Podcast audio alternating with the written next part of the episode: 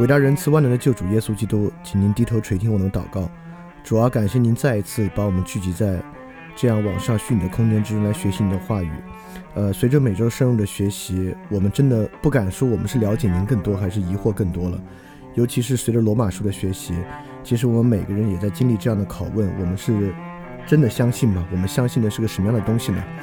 即便如果我们口称一样，我们真的相信。但我们的信心真的是坚固的吗？有谁敢夸口他的信心坚固吗？如果我们信心属实的话，如果我们信心足够坚固的话，为什么在我们的生活中，我们还如此忧虑呢？为何如罗马书中所讲，在我们口上说宽恕的时候，但我们真正在生活中面对他人对我们伤害的时候，我们依然吹毛求疵，我们依然无法放下我们的敏感呢？为何我们一再谈的节制，但是在生活中依然贪婪呢？为何我们一再谈悔改，我们也只能以恶抵恶，而无法在生活中真正，尤其是那些最重要的事情，带来重要的改变呢？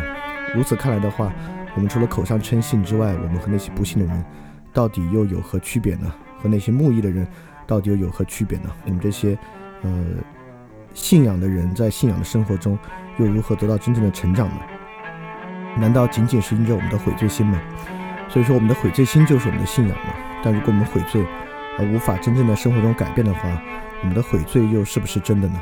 主啊，我们人确实是各有各的疑惑和软弱，在这样的疑惑和软弱之中，我们都无法因着自己夸口。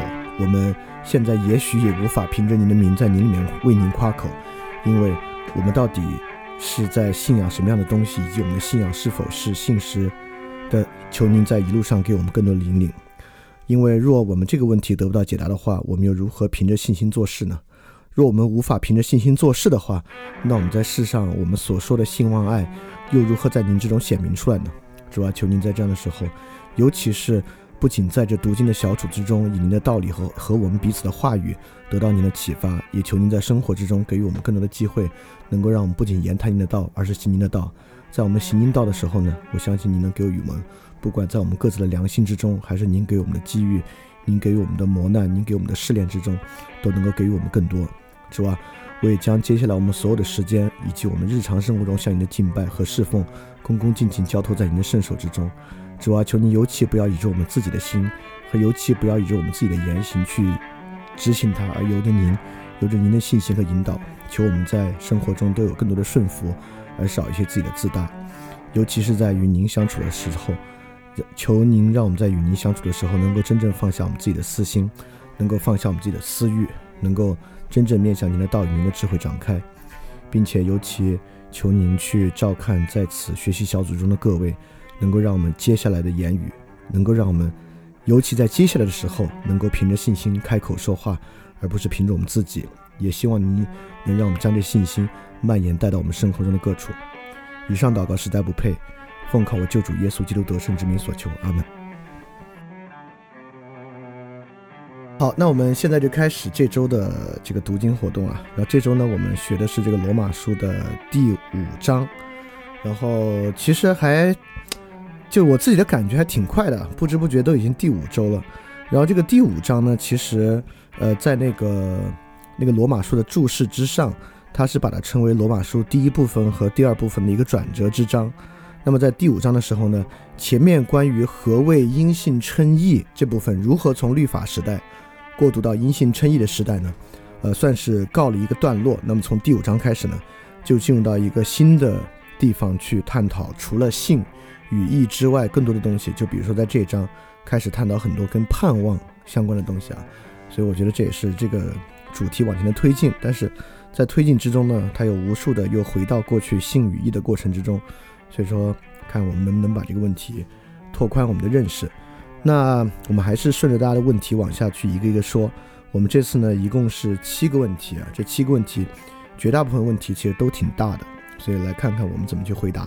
那第一个问题呢，是有，呃，其实三个人问，就是伯利林梦、陈毅和我，其实都在问这个问题。当然，从这段经文上提出问题也非常自然，因为这段经文很明显似乎在讲很多的东西啊。这段经文呢是。呃，二章呃第二节到第五节，他讲我们又借着他因信得进入现在所占的这恩典中，并且欢欢喜喜盼望神的荣耀。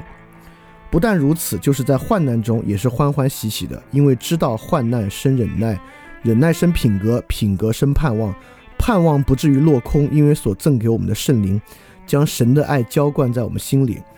然后这里面就很重要了，这里面直接从先是因信占恩典，盼望荣耀。不但如此，患难欢喜忍耐，忍耐品格盼望，盼望圣灵。爱浇灌在心里，就基本上就是诸多的关键词啊，都灌注在这简简单单的四句话里面了。所以从这个话里面呢，生出问题自然是特别特别的正常。那么这个问题呢，呃，一共有三个，就是伯利林梦，然后陈毅和我问的，然后都比较类似啊，相相对有一点点侧重的不同。那伯利林梦问的呢，就是品格生盼望，那品格跟盼望的关系是啥？这个盼望指的是什么？就上帝的荣耀，除了洗净这个人的过犯之外，还能怎么理解？这里欢欢喜喜盼望神的荣耀嘛？因为提到神的荣耀，所以这是他的问题啊。第一个呢，就是在这个递进的关系之中，品格和盼望的关系，以及如何理解盼望，以及呢上帝的荣耀，这算是三个问题。那陈毅呢，也是在说这个品格的问题啊，因为陈毅他就直接列出了从苦难、忍耐、盼望这个关系啊，是特别特别强烈的一个递进关系。这里面呢，说是强调盼望是比忍耐更为宝贵的嘛。然后他是说，在生活中的观察，他认为盼望呢，简直是人与生俱来的，是一种面对苦难时的应激反应，是苦难当前逃避或面对，但心里都包含着对主或好运等等信念的盼望。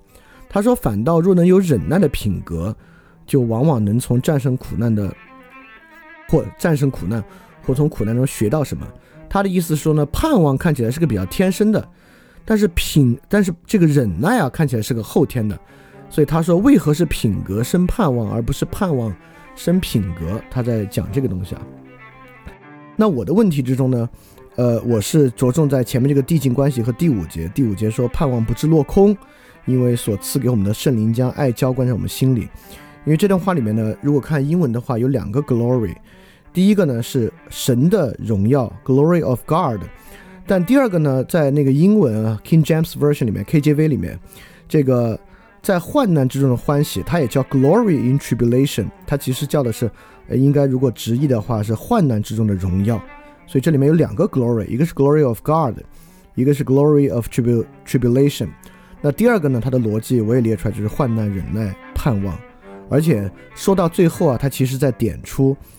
这个盼望的来源其实是爱，因为盼望不致落空，是因为所赐给我们圣灵将神的爱浇灌在里面。所以为什么爱是这个盼望的确保，以及爱是圣灵主要的能力？所以这里面其实包含了特别特别多的这个内涵啊。呃，当然我在里在大家在大家开始回答之前，我先说一个，就是这里面确实这个品格这个词。在另外一些翻译里面呢，也翻译成老练，因为在 KJV 里面呢，这个品格直接用的是 experience，就是老练、熟练，就忍耐呢，让忍耐变得更熟练，而这种熟练之中呢，生出盼望。呃，我我是觉得从老练、熟练上，这地方可能也会变得好理解一点，这可能是就是先补充一个，也大家都知道这一点的。好，那关于这个整个从第二节到第五节的。这个非常重要的这个递进关系啊，这看起来是很重要的一部分。有谁准备要回答吗？好，我看一下，就是嗯，然后我这里面不是讲到了一品呃苦难，然后讲到了这个品格，然后也讲到了盼望。嗯，我觉得苦难的一个来临，它对人来说就是一种对于生活的一种摧毁嘛，所以。人在这个患难的时候，就是患难对人来说，它就是具有一种死亡的意味嘛。然后，嗯，一方面我觉得苦难确实就是因为我们看这个经文的时候，说到品格，你立刻就会想到说，确实好像苦难，你经历苦人一个一个经历苦难的人，确实能够发现说，在这个苦难当中比较能够磨练人的这个意志还有品格嘛。但是呢。你就是，即便是在苦难中，嗯，一个就是非常有那些忍耐啊、老练啊、这盼望啊这些品格的人，他能够做到的，仅仅也只是说不去抱怨。你很难，至少我是很难想象，呃，这个人是能够为苦难而感到欢喜的。而且人类一直就是在患难中嘛，所以。这个欢喜也不不是因为说，呃，熬过了这个苦难，下次没有苦难了，为下次没有苦难而感到高兴嘛。所以我觉得，嗯，这个人在面对苦难的时候感到欢喜，是不太符合常理的。但圣经这么写，我觉得既然不符合常理的话，那么那个答案应该也不是就是常理中的。然后他说，呃，在患难中也是欢欢喜喜的，跟前面一句说欢欢喜喜盼望神的荣耀，这两个地方的这个欢欢喜喜应该是同一个意思嘛？我看到那个注解上面写说欢欢喜喜或作欢呼，还有夸口。那夸口的是什么呢？嗯，我觉得夸的不是苦难，也不是夸的这个人在苦难中被训练出来的一种。人的一种品格，他应该夸的就是说，这个盼望。那盼望的，也不是讲人最终克服，人能最终克服苦难。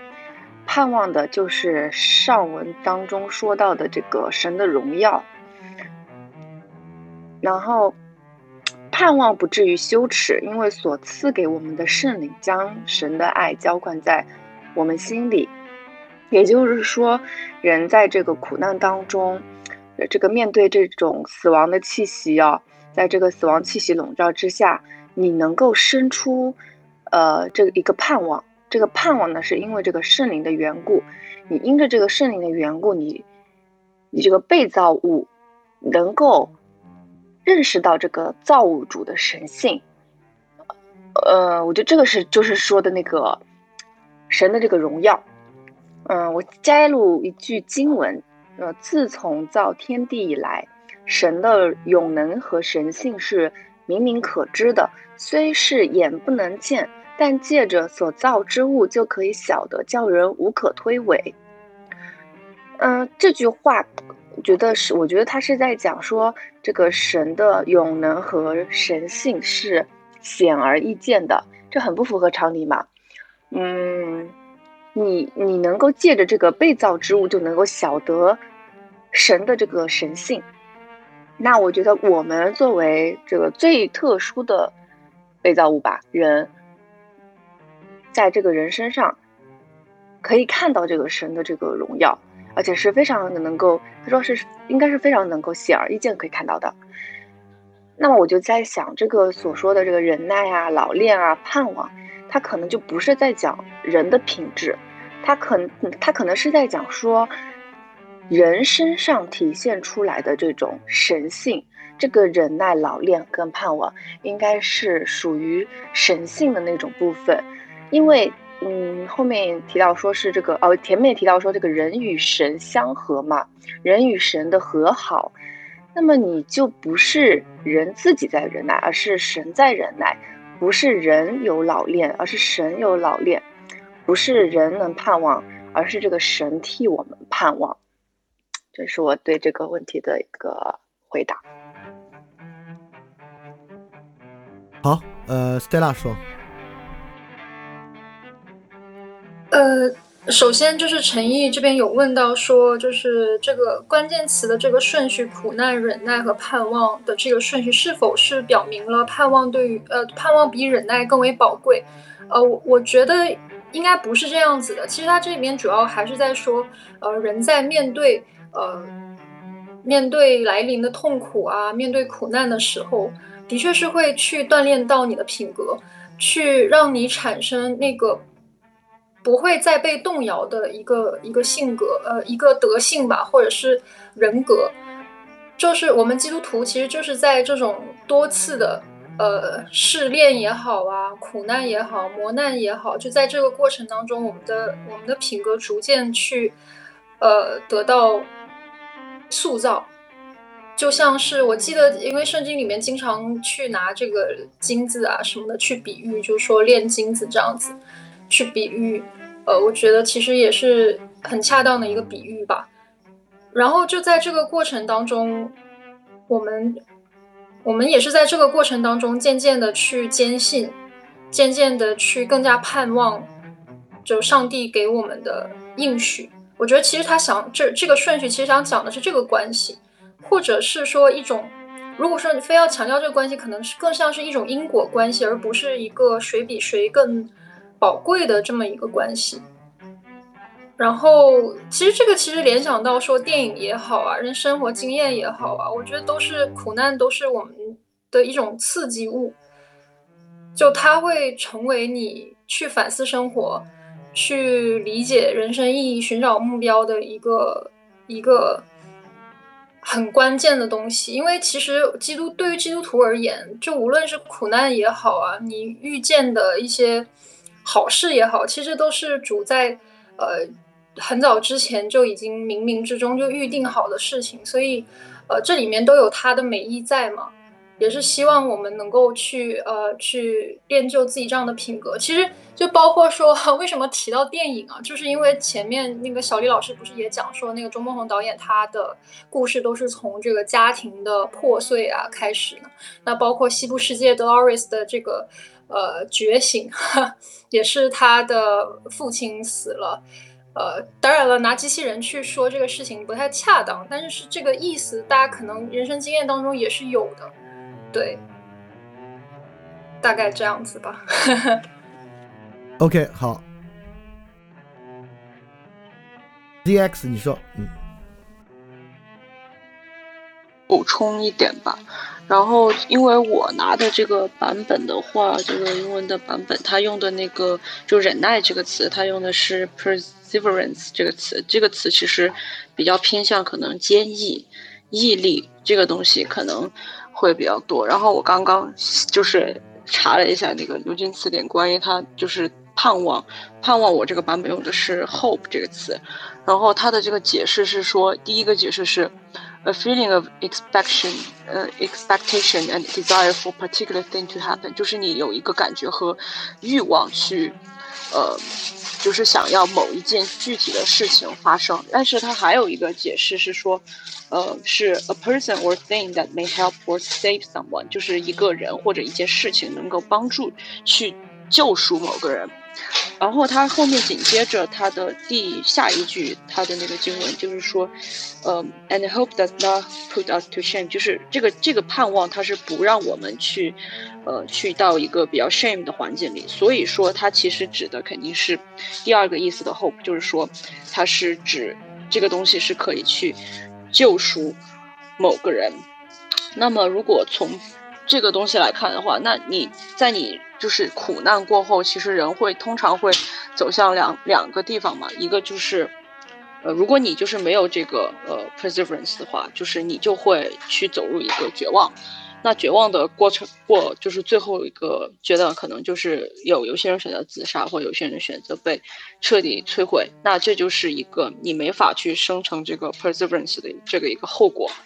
那如果你是如果你的 perseverance 一旦就是生成了，就是因为这个苦难而生成了，那么它这个苦难就是肯定能形成你的品格，因为你然后品格才会呃形成你的对生活应的一个。盼望和希望，而这个盼望和希望可以帮助你得到救赎。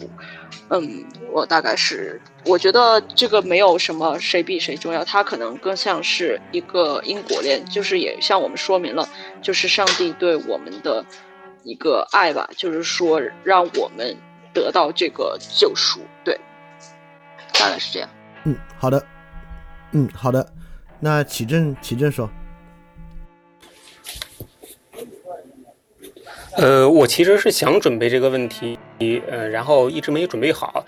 但是今天听大家分享的时候，我忽然觉得我好像能够说一点啊。嗯，就是我读这一章的时候，我读罗马书这一章的时候，我感觉这一章主要在讲的就是永恒的生命。呃，就是无论是他在呃前面说到我们跟神和好，肯定会得到永恒的生命，到最后，呃，他与亚当做对比。然后亚当带来的是死，然后耶稣带来的是永恒的生命嘛。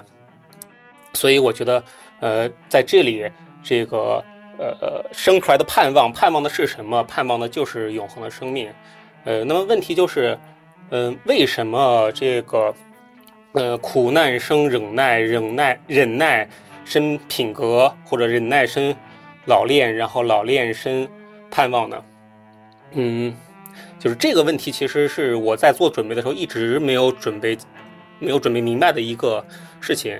然后刚才听到，呃，说到这个欢喜的这个问题，就是我们在苦难中也欢喜。然后这个词在思高版的圣经里叫做欢悦，用的欢悦这个词。然后我忽然间，呃，好像一下子就得到启发了一样。然后，呃。是在哪里？我我见过这个欢悦，而且印象特别深刻呢。是在嗯，就是呃，玛利亚和这个世袭约翰的母亲伊萨伯尔，他们是亲戚嘛。然后呃，玛利亚怀孕之后去看望伊萨伯尔，然后呃，看望伊萨伯尔的时候给伊萨伯尔请安。伊萨伯尔一听到玛利亚的请安，胎中的妇儿。这个时候，马那啥，伊萨伯尔正好也怀着施洗约翰嘛，伊萨伯尔的腹中的胎儿就欢悦了起来，然后伊萨伯尔主充满圣神，然后大声呼那个呼喊说：“嗯，你在女人中是蒙祝福的，你的胎儿也是蒙祝福的。”嗯，就是说是，呃，为什么苦难生忍耐，忍耐生品格呢？就是如果我们只在苦难中，一直在苦难中。我们就没有什么盼望，我们就看不到头，我们也就不知道这个世界有什么好盼望的。但是，嗯，神不会就是把这样一个世界扔给我们，神会，呃，就是给出我们永恒生命的这个迹象，让我们也可以欢悦起来。就像，呃，就是，呃，伊萨博尔腹中的世袭约翰一一旦听到了。玛利亚的请安，他就欢悦起来一样，所以，呃，就是这个，我也想这个关联到，呃，小李老师，小李老师的那个那个电影的节目里面去，就是，呃，越是在这样破碎的这个世界当中，然后我们看到这样，呃，神的永恒生命的迹象，我们就越能感受到生命的可贵。所以在苦难中生出忍耐来，就我们在要在这个苦难中生存下去嘛。然后在生存下去的时候，我们不断看到这样的希望，然后我们不断的呃了解到我们现在这个世界的不好和我们肉身的不好，我们就越盼望我们永恒的生命的好。呃，所以我认为这 这个逻辑关系是这么建立起来的啊，这是我的一个想法。好，好啊！哇，这个这个这个东西，大家想法好多。那伯利林梦说，呃呃，三个问题。第一个是，呃，品格和忍耐和盼望的关系，就是在后面罗马书的八章，呃，二十四节到二十五节说，呃，我们得救的人有这个盼望，不过。看得见的盼望根本不算盼望，因为谁会盼望已经看见的呢？但我们若盼望那未看见的，就会忍耐等候。还有是希伯来书的六章十一节到十二节，愿你们个人从始至至终表现出各样的殷勤，以便对所盼望的。呃，有完全的把握，这样你们就不致懒散，可以效法那些凭信心和忍耐承受应许的人。然后第二个问题，盼望是什么？我自己总结了两点吧。呃，一个是盼望，呃，就是对相信神本身就是盼望。呃，就约翰福音里面耶稣说的话，呃，我实实在在的告诉你们，你们将痛哭哀嚎，世人却要欢喜。你们将忧愁，然而你们的忧愁将变为喜乐。同样，你们呃，现在你们有忧愁，但到我再见你们的时候，你们的心必欢喜，而且这份喜乐是谁也夺不去的。还有，我要把这些事告诉你们，是要叫你们在我里面有平安。你们在世上会有苦难，但你们要放心，我已经胜过了这个世界。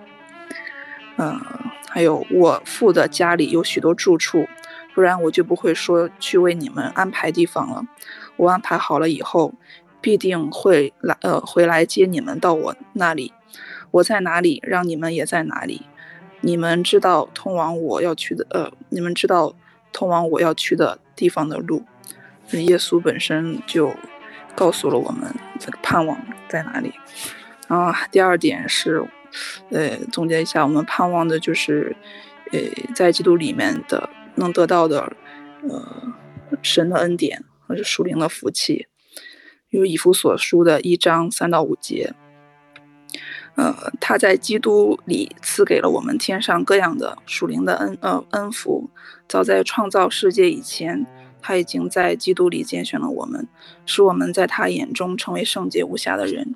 上帝因为爱我们，就按照他自己美好的旨意，预定我们借着耶稣基督得到，呃，做他儿女的名分。还有彼得前书的一章三到五节，愿颂赞归于我们主耶稣基督的父上帝，他有无穷的怜悯，借着耶稣基督从死里复活，使我们获得重生，有活泼的盼望，可以承受。那不会朽坏，没有污点，不会衰残，为你们存留在天上的产业。你们这些婴儿蒙上帝用大能保守的人，必能得到那已经预备好、那在末世要写明的救恩。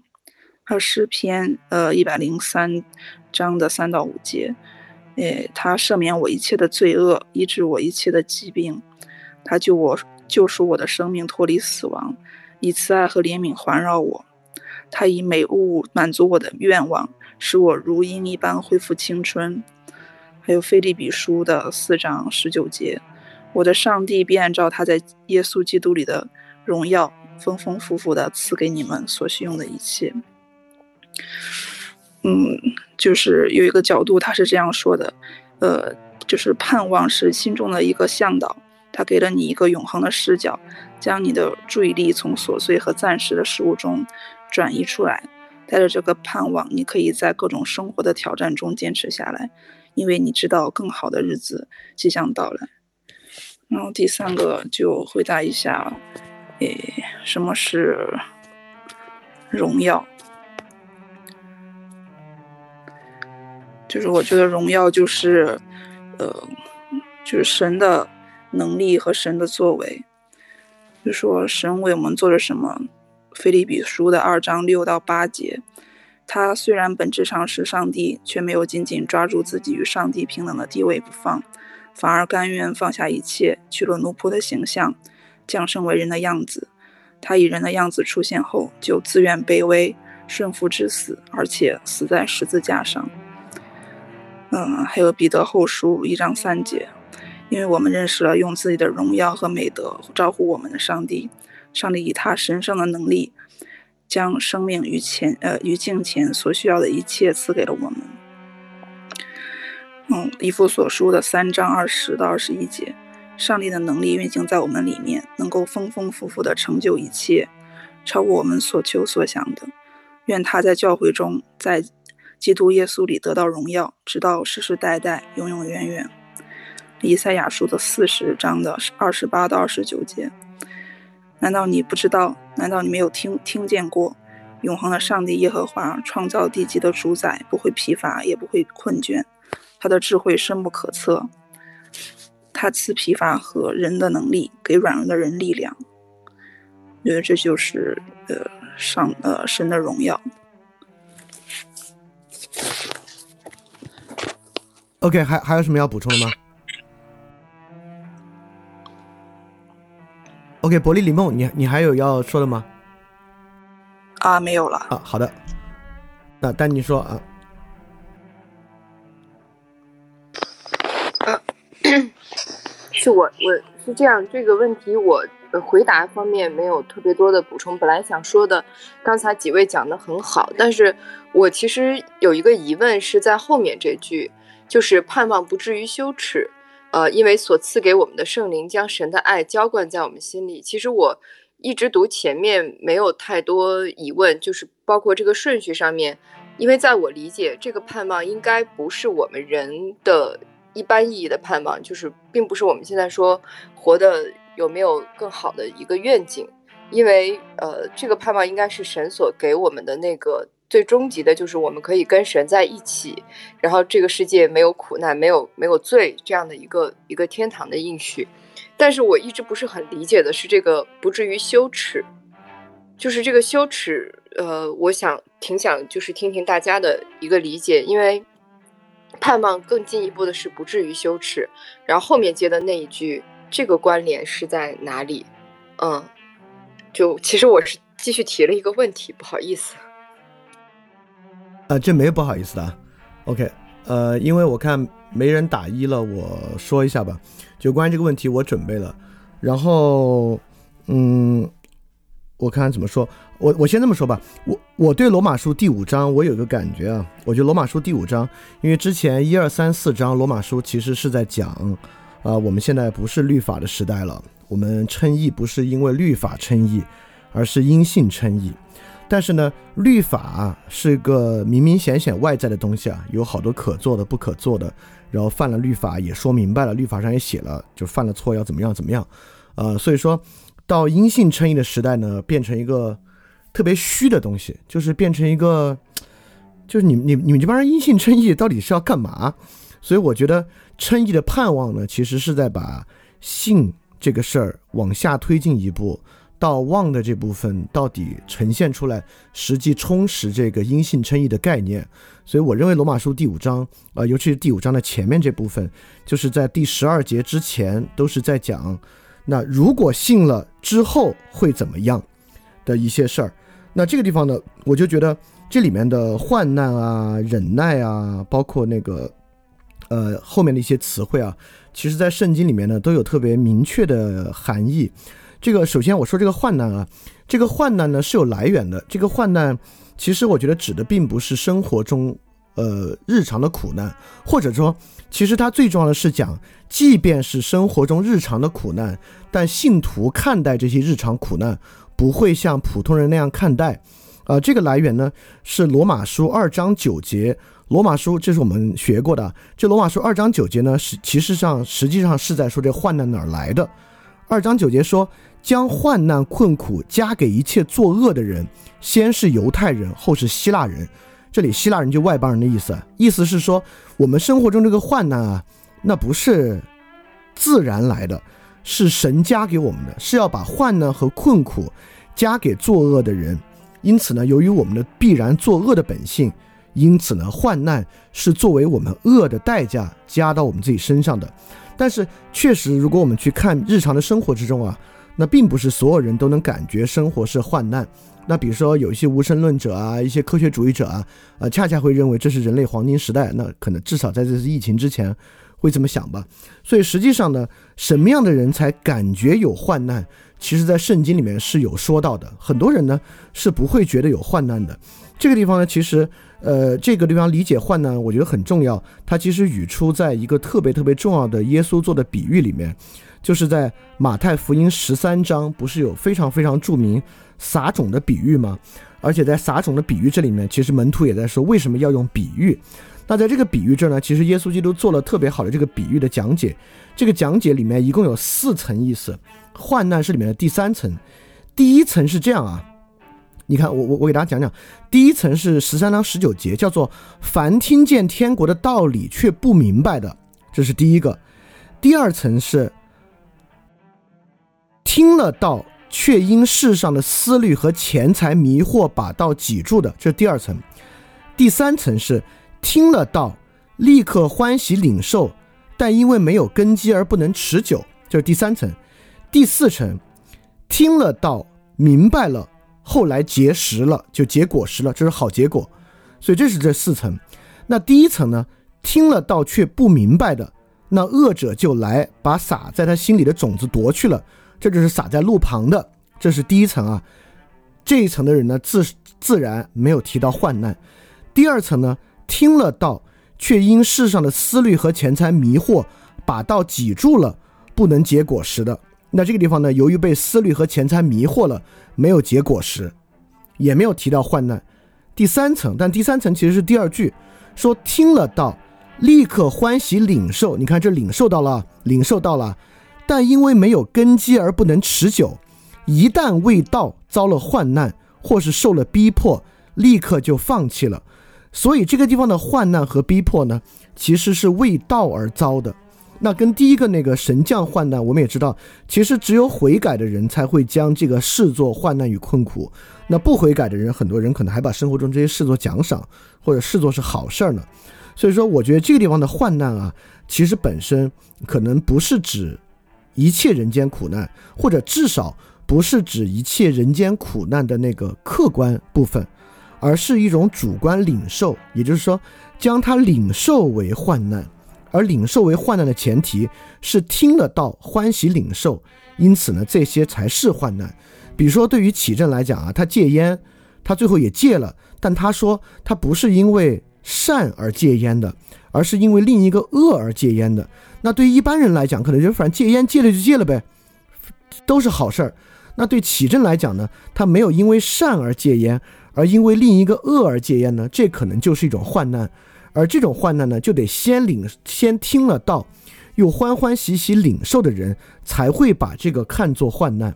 因此呢，我觉得从这个地方才可以回过去理解什么叫 glory in tribulation，就患难之中的荣耀。为什么患难里面会有荣耀？这里面其实也有经文啊，就是以弗所书三章十三节也是很短，他这么说，他其实在说什么叫患难的荣耀。他说：“我们因着耶稣的信实，就在他里面放胆无惧。”笃信不疑的来到神面前，所以我求你们不要因我为你们所受的患难丧胆，这原是你们的荣耀。意思是说，如果有人因信的原因为我们承受患难，这个呢就是患难中的荣耀。那这里面呢必然有好几有两重啊。第一，谁为我们承受了患难呢？那耶稣基督当然自然是在信实之中为我们承受了患难，这是我们的荣耀。那第二呢，就是保罗也给以弗所教会的人说，不要因为保罗为他们受的患难而丧胆，这是他们的荣耀。因此呢，如果信徒之间彼此为他人承受患难，这个呢也会成为荣耀。而在基督教里面，这肯定不是属于我的荣耀，我为你承受患难，那是我的荣耀，那恰恰是大家的荣耀，这是为了荣耀神嘛。所以说，这里面其实明确说到，如果我们为他人承受患难呢，这个就叫做。患难中的荣耀，就是所谓的 glory in tribulation 了。而且呢，其实也，任何信徒啊，如果不经受患难，这马上要说到忍耐了啊，马上说就要说忍耐。如果信徒不经受患难呢，其实是不可能得到的。就是使徒行传十四章二十二说，兼顾门徒的心，劝他们恒守所信的道，说我们进入神的国，必须经历许多艰难。也就是说，如果人不经历艰难呢？他是不可能得到的，所以说患难是一个每个信徒，尤其是这种患难，不是生活中的客观的苦难，而是对于客观苦难信徒的领受方式，就是这个东西的领受本身，那是我们得救的一个必经之途。所以这个地方呢，就要说忍耐了。忍耐，我这里查到一些经文很有意思啊。第一个呢，其实我们能看到忍耐的效力，包括它和喜乐的关系是啥？是这样的，这是雅各书的一章二节，其实在说，他说，当你们落在百般试炼中，这当然是患难了，对吧？当你们落在百般试炼中，都只看为大喜乐，为什么呢？因为知道你们的信心经过考验，就产生忍耐，让忍耐发挥效应，使你们完全和完备，毫无欠缺。也就是说，这里面。明确的提出了忍耐的效力，人忍耐可以怎么样？忍耐可以完全和完备，毫无欠缺。因为这个地方其实，所以说喜乐其实是毫无欠缺和完备的结果。但是这里面蛮蛮奇怪的，因为我们在患难或试炼之中啊，其实肯定是有欠缺的，那不然它怎么会是患难呢？但为什么忍耐可以让试炼无欠缺？我觉得这个是一个。呃，很明显的逻辑之上，一个飞跃之处啊，但恰恰这个飞跃之处呢，我觉得是我们用接下来这些东西去把它补足啊，尤其是尤其是它就可以关联到刚才所说那个爱的关系，就丹尼最后问那个爱的关系慢慢来了。好，这里面在另外一个地方呢，把忍耐也放在了一系列的链条之中。我们来看看这个啊，就可以看到忍耐是如何补足的，怎么产生毫无欠缺和完备的。这是彼得后书一章五节，这里面又像这个地方一样，有一个很长的逻辑链条。彼得后书一章五节说。正因为这缘故，你们要尽力在开始了信心上加德行，有了德行又要加知识，有了知识又要加上节制，有了节制又要加上忍耐，有了忍耐又要加上前进，有了前进又要加上爱兄弟的心，有了爱兄弟的心又要加上无私的爱。所以从前到后呢，一共有信心、德行、知识、节制、忍耐、前进。爱兄心、爱兄弟的心和无私的爱，你看啊，这个地方我觉得其实逻辑是很完整的。信心是神圣的，对吧？就是其实信这个东西啊是最神圣的，它是不指向对于世俗任何东西的信，但是呢是指向最神圣的东西领域。信心、德行、知识这三个都是在主观领域之中，我们在脑子里面的。我们的决心吧，我们的抉择，我们的自由意志、信心、德行、知识、自由意志和理智、节制、忍耐，这两个呢，其实已经是面对生活中事物的态度了，对吧？信心、德行、知识都可以说是面对神圣的态度，尤其是信德或者神圣知识。那到节制和忍耐，其实已经是每个人面对自己生活那种，尤其是生活中的消极德性，对吧？节制和忍耐，再往下呢，前进。虔诚的生活是一个外在的行为了，爱兄弟爱兄弟的心，无私的爱，这更是积极的行动了。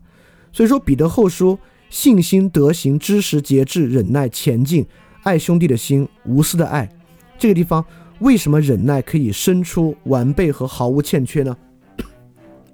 就是因为在忍耐的基础之上，人可以实现虔诚，虔诚的人呢，可以爱邻人，就是爱兄弟。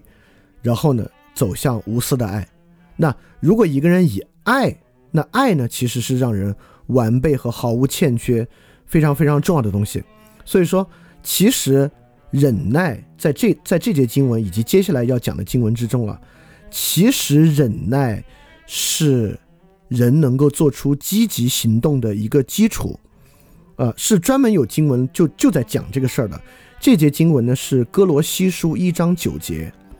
这节说人为什么可以忍耐呢？是因为要结善功的果子。这节经文这么说的：一章九节说，因此我们自从听到你们的日子，也就为你们不住的祷告祈求，愿你们一切属灵的智慧和悟性上被神充满，好叫你们行事为人对得起主，凡事蒙他喜悦，在一切善功上结果子，渐渐的多认识神。从他荣耀的全能，在各样的力上得力，使你们凡事欢欢喜喜的显出忍耐和坚定。所以你看，这里已经说出了忍耐、坚定，而且也应和了罗马书里面欢欢喜喜的主题，就这个 boost 这个主题，就是它不光是欢喜啊，它是那种充实。充实呢，也是前面在属灵的智慧和悟性上被神充满。那中间，前面在属灵和智慧上被神充满。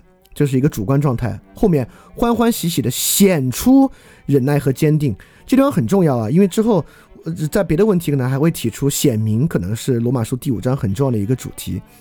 怎么显出呢？就是在一切善功上结果子。好，这个其实说到上几次我们特别在意的话题啊，就是这个基督徒行为是善功是啥？就何为善功的果子？这个果子的隐喻是个很很重要的隐喻啊！就路加福音六章四十三节就有关于树和果子的隐喻，说没有好树结坏果子，也没有坏树结好果子。凡树木看果子就可以认出它来。那我们为什么要结出善功的果子呢？是因为我们不是因行为称义，而是如果一个一棵树结了善果的话。那我们就能看出那个树是善的，其实最后还是为了因信称义，只是这个信呢要显出来。要显出来，要显出忍耐。那忍耐之人呢，就能够在善功上结果子。那什么叫做善功的果子呢？这个在呃阿奎那的神学大全之中专门有论圣术、论圣神之果实这一章。论圣神之果实就讲人做的什么才算是果实啊？他就讲这个事儿。因为人要做好的事嘛，你说我中午吃口饭，这个叫善功的果实吗？可能不就不算。这里面就讲什么才算是人的行为的果实呢？就阿奎那说，人所攫取的不都是果实，只有目的且带有快乐的才是正式的果实。所以果实啊，就是说，第一，这是人最终的目的，而且他就要这个目的，他带着快乐去求这个终极的目的，这个才是果实。就比如说，呃，可能为什么赚钱不是快乐的果实？因为赚钱人可能很快乐啊，但赚钱呢，你不是最终的目的。因此呢，也不是果实。那第二，比如说我们为神得人，为什么有时候也不是果实呢？因为如果你纯粹按照律令去做的话，你可能没有快乐，你觉得哈，反正是个命令就去做吧，这也不是果实。所以它必须既是你最终的目的，你又是带着快乐去领受的，这个东西呢才是果实。好，那这个果实其实，如果在我看来啊，就跟爱的关系已经非常非常大了。呃，忍耐。望德爱这个的关系，因为因为我们看忍耐，其实在罗马书这里是从性衍生出来的嘛，它直接与望相连，又要与爱相连。呃，希伯来书的六章九节就在讲这个忍耐与望德。呃，希伯来书六章九节这么说的，他说：“亲爱的弟兄们，我们虽是这样说，却深信你们在有关救恩的事上远超于此，因为神并非不公平。”竟忘记你们所做的工作和你们为他的名所显的爱心，就是先前伺候圣徒，如今还是伺候。但我们情愿你们显出对盼望的实现有同样的殷勤，一直到底，并且不迟钝，要效法那些借信心和恒心承受应许的人。这个恒心跟很多时候在英文版本里面跟这个忍耐其实是有很强的对应关系的。所以说，这个忍耐与盼望的关系是啥呢？其实恰恰是忍耐显出盼望，因为望德是一个在人心中的东西，对吧？盼望嘛，性与望都是在人心中的，但显出来的呢是忍耐，因此是忍耐显出了对盼望的实现。学那些凭信心和忍耐承受应许的人，这个呢是很重要的。所以说，如果一个人心里有盼望，他就应该显示为忍耐。好，那这里就有个很重要的东西了，就这个忍耐到底是个忍耐啥？他这个忍耐跟爱的关系是什么？或者说，即使不是爱的话，他在忍个啥？这地方呢，也是阿奎那在讲这个忍耐啊。阿奎那讲啊，他在讲施舍的时候在讲忍耐。呃，这个为什么是施舍这个词虽然不好听啊，其实就是圣经里面因为那个 charity 啊，就是这个施舍。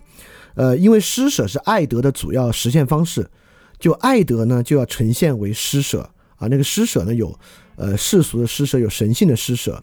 呃，阿奎那写有七种神境神性施舍与爱德高度相关：教导无知者，化解疑惑者，安慰忧苦者，规劝犯罪者，宽恕冒犯者。忍耐磨难者，以及为众人祈祷。这个是阿奎那讲的七种神性施舍。这里面呢，又分为两种帮助。就一种爱德啊，是我们完全求天赋来求天主和天赋的帮助，就是祈祷。就祈祷这种施舍也是我们的施舍，包括代祷什么的，是我们的 charity。但这个呢，不靠我们帮，这是神来帮，所以这个呢，不由我们的忍耐承担，我们也没什么可忍耐的。呃，第二种呢，是我们人对他人提能提供的帮助，这个帮助呢又分两部分。第一部分呢是对于那种呃其他人的亏缺，就比如说如果其他人理智不足呢，就教导他；其他人对于实用的事儿，呃有不足的认识呢，就去为他解惑。其他人如果他的欲望没有得到满足呢，包括忧愁哀苦啊，我们就安慰他。哦哦，马上就到这个重要的部分了啊。另外一些。是我们由于必然遭受患难嘛？患难是因为我们有罪嘛？所以我们呢，不仅自己有罪，我们还要面对有罪的世界，因此呢，在这些神性施舍之中啊，人做的部分还有三个是对待不正当行为的。第一个呢，就是我们肯定要面对一些实际犯了罪的人，或者他将要犯罪，我们要做的爱德呢是规劝他。也会有很多人犯罪来得罪我们自己，我们要做的呢是宽恕。也有人犯罪啊，不得罪我们自己，而得罪他人。就比如好多人在网上骂芳芳，对吧？难道我能替芳芳去宽恕他们？这宽恕不了，那要宽恕得芳芳宽恕。那对于这种罪的存在呢，我们就要去忍耐。所以说，很多时候我们可能会认为忍耐是那些降临在我们自己的身上，那还真不是。那些降临在我们自己的身上啊，其实我们自己要做的是宽恕。而且你要发现，你一旦宽恕了，其实没啥可忍耐的，对吧？就真正要忍耐的呢，其实在这里是那些他人得罪他人的事儿，对我们来讲是忍耐。呃，这个地方呢，当然啊，这个忍耐也是学习耶稣基督的忍耐。这个提摩太前书一章二十五节就说：“耶稣基督降世为要拯救罪人，这话是可信的，是配完全接受的。在罪人中啊，我是个罪魁。”我蒙了怜悯的原因是耶稣基督要在我这罪魁的身上显明他最大的忍耐，给后来信他得永生的人做榜样。因此，这个地方呢，确实，因为，因为这个这个地方也是保罗在说嘛。保罗还没有直接迫害耶稣基督，他当时还没在，他迫害的是呢是耶稣基督的信徒们。所以说呢，耶稣基督就得忍着他迫害这些信徒，因为保罗不是直接定。耶稣基督罪的人，所以忍耐呢，其实是指向我们在这个世界之中来忍耐其他罪恶的发生，这是第一种忍耐。其实也有第二种忍耐，第二种忍耐呢，就是跟我们自己相关的，也就是说很多事情啊，我们自己说不上要宽恕谁。就比如说，呃，这么说，我突然生病了，假设我突然生病了，生了特别重的病，那这个病又不是谁传染给我的或怎么样，就是我自己生病。那我可能就会觉得，哇塞，我都做这么好了，这么努力，居然还生病，我靠，神神为什么要让我生病？那这种时候呢，就是忍耐的部分，啊，这个忍耐的部分呢，就是说，呃，天主不会让我们爱惩罚，这这不这这不是圣经说的，这是奥古斯丁在《忏悔录》卷十里面说的，他说，天主不命我们爱惩罚，却命我们忍受它，也就是说。确实有好多别的降临在我们身上的厄运，这种厄运呢，我们没什么人要去宽恕，但确实降临在我们身上，这个呢也是一种患难，我们呢就应该把它当做是我们自己罪的代价，来忍耐这样的事儿。所以说，整个这里面的忍耐啊，它指向两个对象，一个是指向发生在我们身上的患难，那这种忍耐呢，既然是自己了；第二种呢，就是不管是他人得罪我们，还是他人得罪他人。就是宽恕和忍耐，而那这种忍耐呢，就是一种 charity，本身呢就是爱德的呈现，而人行出这样的爱德，就是你有望的体现，因为你有这个爱德，我们就能透过这个爱德说明，这是一个有望之人。因为格林多前书很著名的那个关于爱的话，比如说爱是恒久忍耐嘛，那爱是恒久忍耐，那恰恰可能不是一个特别。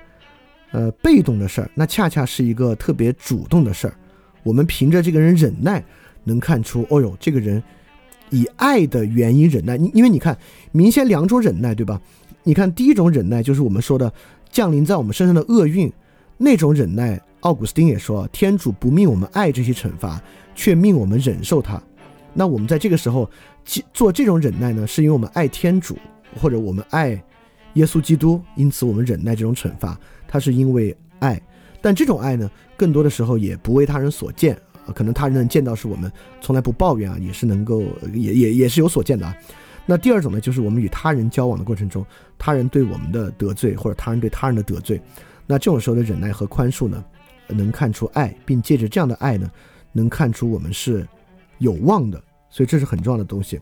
然后我再说一个关于那个老练那个事儿啊，那个老练那个事儿呢，就是说，呃。一个信徒确实是必须要成熟的。这个成熟什么原因呢？我先引这个经文啊，经文是希伯来书的五章七节，说，呃，我我我找找，因为这段这节有点长，我就直接找那个最关键的，嗯，最关键从五章八节开始吧。说他虽然为儿子，说的是耶稣基督啊啊，我从五章七节开始念吧，也没那么长。基督在肉身活着的日子，曾流泪呼求，献上代祷，与恳求那位能救他免死的主，就因他的忠诚蒙了垂听。他虽为儿子，还是要从所受的苦难中学会顺服。他既然这样得以完全，就为一切顺从他的人永远得救的根基，并蒙神指定他照着麦基显德的等次为大祭司。这个就是说，耶稣本身对于降临在身上厄运的忍耐。好，就说到第二个问题啊，就说到这个忍耐这个东西啊。论到这个题目，我们有好些话要说，却又难以解释，因为你们听觉迟钝。你看啊，这话是什么意思呢？五节这个五章十一节，我们有好些话要说。却又难以解释，因为你们听觉迟钝。意思是说，这玩意儿光凭道理讲不明白。你看他往下说，目前你们应该做教师，谁知还要人教导你们神的话语基础的开端呢？并且回到了那必须吃奶不能吃干粮的地步。吃奶在义的信念信息上没有经验，因为它是婴孩；但是干粮是给成熟的人的。他们的官能经过操练就能分辨善恶了，所以为什么从忍耐？因为忍耐是一个命令，对吧？你要学的耶耶稣基督像耶稣基督那样忍耐。但是呢，这里就希伯来书在说啊，这道理教给你们没用，因为这话难以解释。你们听觉迟钝，你们听觉迟钝的原因呢，就是因为你们现在吃还还只能吃奶呢，不能吃干粮。吃奶的意义在信息上没有经验。所以说，我们的官能必须经过操练才可以分辨善恶。所以我觉得这个地方呢，是在说这个从忍耐为什么要老练或者磨练成为我们品格的原因。因为很多的光靠道理啊是说不明白的，你必须透过这个，其实是挺日常生活中的经验。我觉得这我我我倒不用多解释啊，就是说，呃，怎么样才算是？以基督徒的心态领受患难，这是第一步啊，这不是普通人的遭恶，是我们那种患难。第二，怎么样在这个患难之中呢？是这两种不同的忍耐。第一种呢，是因着他人得罪他人，我们要忍耐这种罪恶的存在。这是经常基督徒在想，这个世上为什么还会有罪恶？那对于这样的事情，你就要忍耐去忍耐它。第二呢，是降临在我们身上那种因着我们的罪恶而降临的厄运与患难，我们要学会去忍耐它。而这两个东西呢，都只是道理。那我们在生活中如何去分辨？怎么去识别啊？这是我生活中的患难啊？怎么去忍耐？怎么叫？哎呦，这次没忍住，说了不该说的话，下次说 OK，这次忍住了，这叫我忍耐住了。那么这样一次次的操练呢，你才逐渐生出分辨善恶的心。在这个情况之下呢，你才真正学会盼望。好，我我就要说说盼望了，因为刚才一直在说，我觉得这盼望特重要，因为。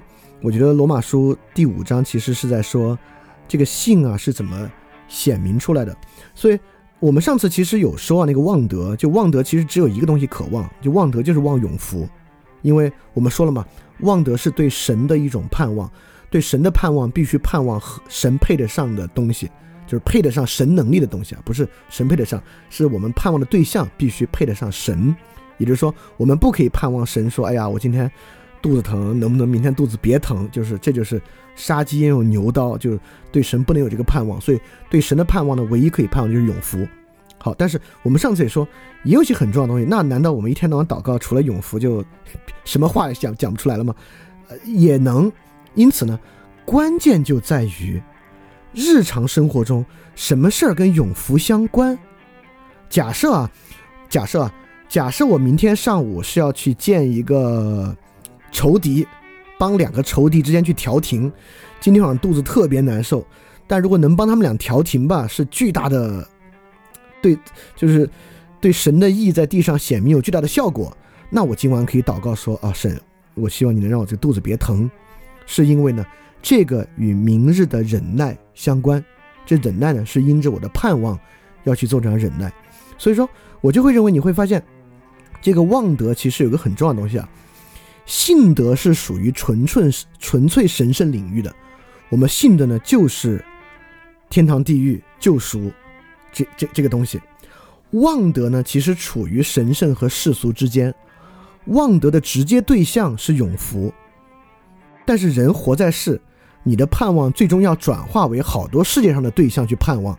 你盼望你这事儿能做成，你盼望你自己健康好，你盼望你跟这个人的关系能好，这些盼望都很实在。人不是一天到晚祷的祷告，就只能说我要永生，要永生，要永生。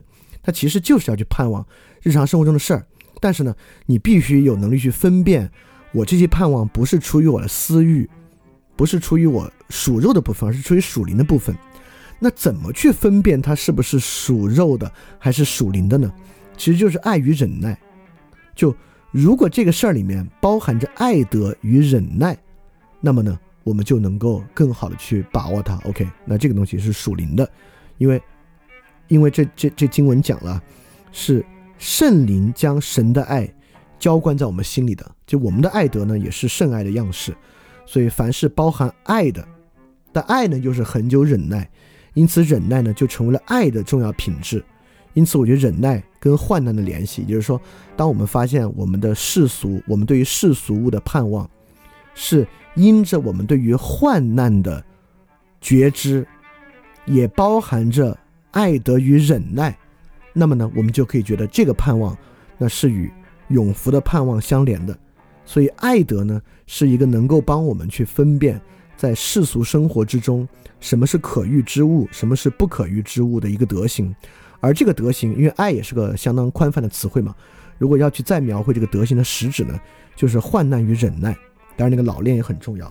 所以我是觉得这一套东西啊，从患难到忍耐到品格到盼望到爱，与性的关系，与圣灵的关系，就是我从这些经文里面，我感觉是这样的一个东西。所以说呢，从日常生活中感觉到患难、忍耐，不断的练习忍耐。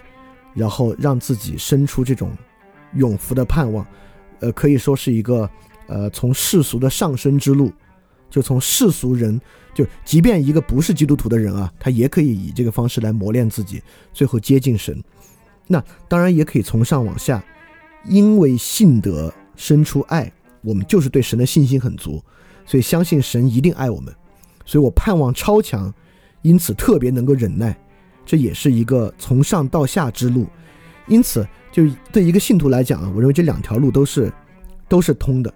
就第一个路呢，你就是多忍耐，在忍耐之中慢慢去老练，生盼望，然后到有爱，到信心充足；要么呢，因为信心超级充足，然后相信神一定爱你，盼望非常充分，然后因此很能忍耐，也是我我觉得这个一个从一个上升的。和一个从神圣处下降的，这都是相当可能的。然后，对我我我我关于这个问题，我准备的就是这些。然后从他讲了，呃，怎么理解患难，从经文上怎么看忍耐，怎么看成熟，以及这个东西，呃，和信德、望德、爱德的关系。然后这个地方我再。呃，去回应一下刚才 Stella 的一个问题。Stella 刚才在问那个旺德到底怎么来的，我我是可以多说一句啊，就是从刚才那个地方来讲，旺德是怎么来的。呃，我们日常生活中在无法忍耐的情况之下，为什么没有盼望？其实非常简单，是因为害怕，对吧？我们在生活中为什么不敢盼望呢？其实总是因为我们害怕。那个灾难降临到我们身上，不管你是跟谁谈恋爱啊，还是找个什么事儿做啊，你怕自己这事儿做砸了，你就没饭吃；你怕你跟人这人谈了恋爱，谈了之后他就，呃，对你不好，他就离开你；或者你去传教的时候，你怕特别尴尬，你别人又不接受，你怕这些事儿，就是惧怕。所以说，约翰一书四章十八节说，爱里没有惧怕，相反，完全的爱能去除惧怕，因为惧怕里带着刑罚。而那惧怕的，在爱里没有完全，所以说很明显，爱爱德是与惧怕相对的，在爱德之中，人是不会惧怕的。所以刚好，其实罗马书最开始其实在回答，凭什么在爱德里面人可以不去惧怕，就是因为你忍耐并且老练，你在忍耐之中熟练了，在这个时候呢，因着你懂得忍耐。因此，对于可能遭受的患难，你已经没有惧怕了。这既是因着神的信心啊，等等等等的，这信我们就不再重塑了。因此，其实为什么你会生出 hope 呢？它其实是帮你去除了导致你没有 hope 的那个要素，就是惧怕。因此，爱里是没有惧怕的。没有惧怕的原因呢，恰恰是你忍耐的老练。所以是这个原因导致你的望德充盈的。好，是这个。然后啊，这个我稍微回回了一下。然后啊，关于这个问题，还有谁要要补充或者要问的吗？行，那我们来说问题二啊。问题二是车题的问题。这个问题呢，是如何理解这个死的问题。然后他引用的经文呢是第十七节。十七节说：“若因一人的过犯，死就因这一人长了权。那些受洪恩又蒙所赐之义的。”岂不更要因耶稣基督一人在生命中掌权吗？那这个死说的就是亚当啊。他的问题就是因为亚当一人的过犯，所以死做了王，而那些受神恩赐的，岂不更要因耶稣一人做自己生命的主人？他就说，死虽然不再做王了，但是好像我们还是得死，因为就不管各个圣徒啊，特蕾莎修女不前年上前年刚刚过世嘛，就为什么说我们是生命的掌权者呢？好，谁回答了这个问题？好，启正说：“嗯，我找了一些就是天主教要理里边关于呃肉身复活的呃一些内容，然后这些内容是跟呃为什么我们呃信了主，然后能够得永生，还一定要死一次的这个相关的呃解释。呃，我就不 念那个呃章节条款的这个题目了，因为那个太长了。然后我就直接念我引的东西。”呃，为跟基为跟基督一同复活，必须跟基督基督一同死，呃，必须出离肉身与与主同住。呃，这是引的哥林多后书的呃五章八节。呃，在这里出离，即死亡中，灵魂与肉身分开，灵魂将会和在死死者复活之日再与身体结合。面对死亡，人在世之谜变得极为深奥。在某种意义下。肉身的死亡是自然的事，但就信仰而言，死亡事实上是罪过的代价。在那些基督恩宠内死去的人，死是参与主的死亡，能能未能参与他的复活。呃，就是我们的死其实是呃参与主耶稣的这个死亡的一个过程。嗯，死亡是罪过的后果。呃，作为对圣经和圣传的正确解释者，教会的训导当局认为，死亡是因人的罪过而进入世界。虽然人具有一个可死的本性，但天主曾预定人不死，因此死亡曾经与造物主的计划背道而驰。死亡作为罪恶的后果进入了世界，这指的就是这个呃亚当，因为亚当，所以死亡才啊进入了这个世界。倘若人没有犯罪，本来可以免免除肉身的死亡，现在肉身的死亡成成了人的最最后大敌，务必将之克服。因着基督，基督徒的死亡有了积极的意义。为我生活原是基督，死亡乃是利利益。这是呃《菲利伯书》的一章二十一节。这话确，这话是确实的。如果我们与基督同死，呃，亦必与他同生，这是地茂德后呃地茂德后书的呃二章十一节。嗯，这里正道出基督徒死亡的基本吸引处。通过圣洗，基督徒已在圣事的方式下与基督同死，为活出新生命。呃，同时，如果我们在基督的恩宠内死亡，这肉身的死亡完成了与基督同死。如此也使我们在基督的救赎行动中完全与他合为一体。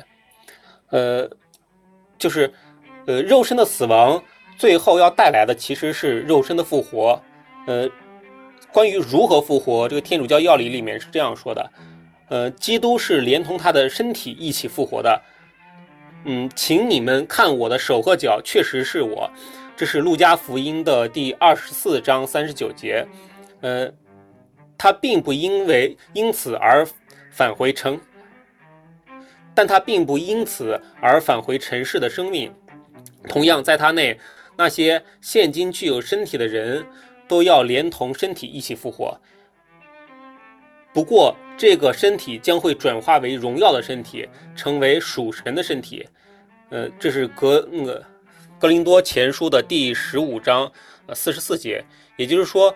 呃，人的复活不仅仅是灵魂的复活，而且是连肉身要一起复活。为什么要连肉身一起复活呢？呃，在这个《格林多前书》第十五章三十五节到三十七节，呃，四十二节第和第五十二节到五十三节是这样说的。可是有人要说，死人将怎样复活？他们将带着什么样的身体回来呢？糊涂的人呐，你你所播种的，你所播的种子，若不先死了，绝不生出来，并且你所播播种的，并不是那将要生出的形体，而是一颗赤裸的籽粒。播种的是可朽坏的，复活起来的是不可朽坏的。的确，这可朽坏的必须穿上不可朽坏的，呃，必须，呃，这可死的必须穿上不可死的。就说，如果我们的灵魂，呃，这里做了一个就是穿衣服的比喻，就是我们那个灵魂要是复活了，不可能再用我们现在这个就是罪恶的身体，我们必须要连同身体一起重新塑造，然后，呃，有一个属灵的肉体，才能真正的复活。这就是为什么我们必须呃先同耶稣一样能先死去，呃的一个原因。呃，这是我的回答。好，然后车来回答。呃，我也我准备自己这个问题。我刚刚听那个启正说的那个，就是种子播播下去以后，它会变成新的，就死了以后再以新的事物呃生出来，还挺有那个蝴蝶的，就是破茧成蝶的意味。嗯，呃，然后我在查找资料的时候，试图领会说是什么是基督教的死。其实刚刚启正已经说的特别好了，然后我就是以那个比较平实的方式说，呃，首先是。呃，基督教对死亡的真正所指，就是亚当在偷吃禁果的时候，神对亚当说：“呃，只是分别善恶树上的果子你不可吃，因为你吃的日子必定死。”还有一还有一句是：“呃，体贴肉体的就是死，体贴圣灵的乃是生命平安。”原来体贴肉体的就是与神为仇。呃，就是亚当在吃了果子以后呢，其实没有立即死亡了，他好像是活到了九百岁。呃，又像后一句经文说的。呃，体贴肉体的必定死，也不是真的死，而是与神为仇，叛离神。这引出了圣经所说的人的第一次死亡。呃，以赛亚书说，我们的罪孽使我们与神隔绝，那是一种什么样的状态的死呢？呃，我认为就是肉身已死，但灵魂未死的状态。灵魂恐怕就是基督徒也会对灵魂的真实性有一点点怀疑吧。就因为它既不是物质的，又不是可以经验的。然后，嗯，可是我想，所谓信仰，我们信仰什么呢？我们盼望什么呢？在世的人，除了作为人本性的道德善以外，我们还有什么叫我们不去犯罪呢？不就是必须面对的死亡问题吗？灵魂不正是当我们面对死亡的时候产生的敬畏的信念吗？如果有人说人没有灵魂，呃，怎么知道没有呢？呃，就是万一有呢？性没有对我们毫无益处，呃，如果所有人都信没有，那这个世界就太糟糕了。呃，信有灵呢，就则可以保证说美德的一个存续。呃，关于对死亡的畏惧，这里也有一个新旧的对比。就奥古斯丁在《上帝之城》中说，呃，过去一个人想防范自己犯罪，他所害怕的是死亡。呃，这里我想，嗯，呃，先念完吧。而现在，一个人不想犯罪，他必须面对的是，他必须面对的是死亡。呃，这有点绕这句话。呃，为什么说过去的人防止犯罪，他害怕死亡呢？其实前半句似乎是在指向旧约时代，你要是犯罪了，你就要死。而且这里的死是一件呃非常恶的事情，或者说死本不是恶的，死在罪里是恶的。呃，罪是恶的一个本源。就是，嗯，呃，亚当他在。死的那一次呢，他其实不只是第一次死亡，他也是第二次死亡，他是彻底的死。嗯，这是旧约里面我我理解他对于呃死亡的说法。然后后半句说，呃，现在一个人想不犯罪，他也他就必须面对死亡。如果我们每个人都是罪人，没有一个艺人受洪恩所赐，因着耶稣基督徒的罪得到赦免，其实隐含我们要认识罪并悔罪，才可能得到赦免。死原本是一个。我们最大的敌人，现在也是惩戒。现在就变成了进入新的生命的途径。我们与罪的身体脱离，接受公正的审判，有罪的悔罪，而无罪，呃呃，无罪是不可能的。嗯，这里好像好像不分高低啊，都有罪，都悔过就好了。那在世行的善的多少，难道无关紧要吗？就嗯，然后找到这句经文，呃，在基督的审判台前显露出来的，叫个人行着本身所行的，或善或恶，受到应得的报应。嗯，这是哥林，应该是零后五十章，嗯，第五章第十节。因由此，我们可以说，呃，活着的时候要行善，才能完成死后对于生命的掌权，体现在第一次死的复活。在头一次，呃，这里有一句经文是这么说，就是说到第一次死和第二次死，在头一次死，在头一次的复活有有份的有福了，圣洁了；第二次的死在你们身上没有权柄，他们必做神和基督的祭司。并要与基督一同作王一千年，这是启示录里面第二十章六呃六节。嗯，第二次死亡在经文中的描述是死亡和阴间也被扔进火海里，这火海就是第二次的死。呃，不意味着灵魂受苦，而是意味着可能面临呃永生永世都与生隔绝。呃，就是这是第二次死亡嘛？呃，奥古斯丁说。第一次死亡对罪人来说是坏的，对圣徒来说是好的。第一次死亡对罪人来说是坏的，对圣徒来说是好的。第二次死亡对所有人都是坏的，是彻底的死亡，而圣徒不会经历第二次死亡。嗯，这里我还不太知道说圣徒是不是说所有蒙神悦纳的教徒啊，也还还是说就是不一样的一个教徒叫圣徒。呃，大家解释一下。然后也说到未受洗的人。呃，认了他，认了神，也不必经历第二次死。嗯，这句话对我来说还挺重要的。嗯，我在读到《上帝之城》中对死的那个经验的描述的时候，还挺感触的。就是我们每个人过或多或少都想过死亡吧，然后就设想过死亡。死亡终究是惩戒。嗯，安乐死我不知道，但一般意义上是会感觉到剧烈的生理疼痛的，或者是或者是所谓的肉体肉体与灵魂的撕裂吧。奥古斯丁说：“经受极大的痛苦，那仍然秉持着正义与虔诚的信念去经历死的过程，被认为是美德。我认为这才是对生命掌权的真实体现了。这对，呃，就终于引到那句话了。然后我会认为说，呃，我可能做不到，我一直没有那么坚韧，嗯，却又不得不经历死的痛苦过程。我想，只能倚仗神，而不是我自己。”呃，因为那是照进黑暗里的光。嗯，结尾是这样一句经文，就说：如果没有上帝的恩宠的帮助，人是不可能喜爱圣洁的。好，谢谢。好，我我我总结一下，包括刚才我觉得车引到那儿，但是有有有有有个地方跟刚才高度相关没说出来，我我稍微总结一下，因为有有有人说没太听明白，大概就是会死两次。你看，耶稣基督死了一次，对吧？然后从死里复活了。耶稣耶稣基督那次死呢，就是肉体的死。所以说，基本上说第一次死啊，就是肉体死，灵魂不死；第二次死呢，就是灵魂和肉体重新结合，永不分离才发生。第二次死的人呢，就永远的死。这个永远的死呢，就是马太福音十章二十八，刚才引过，唯有能把肉体和灵魂都灭在地狱里的，正要怕他。这指的就是永灭，在地狱里的永灭是第二次死。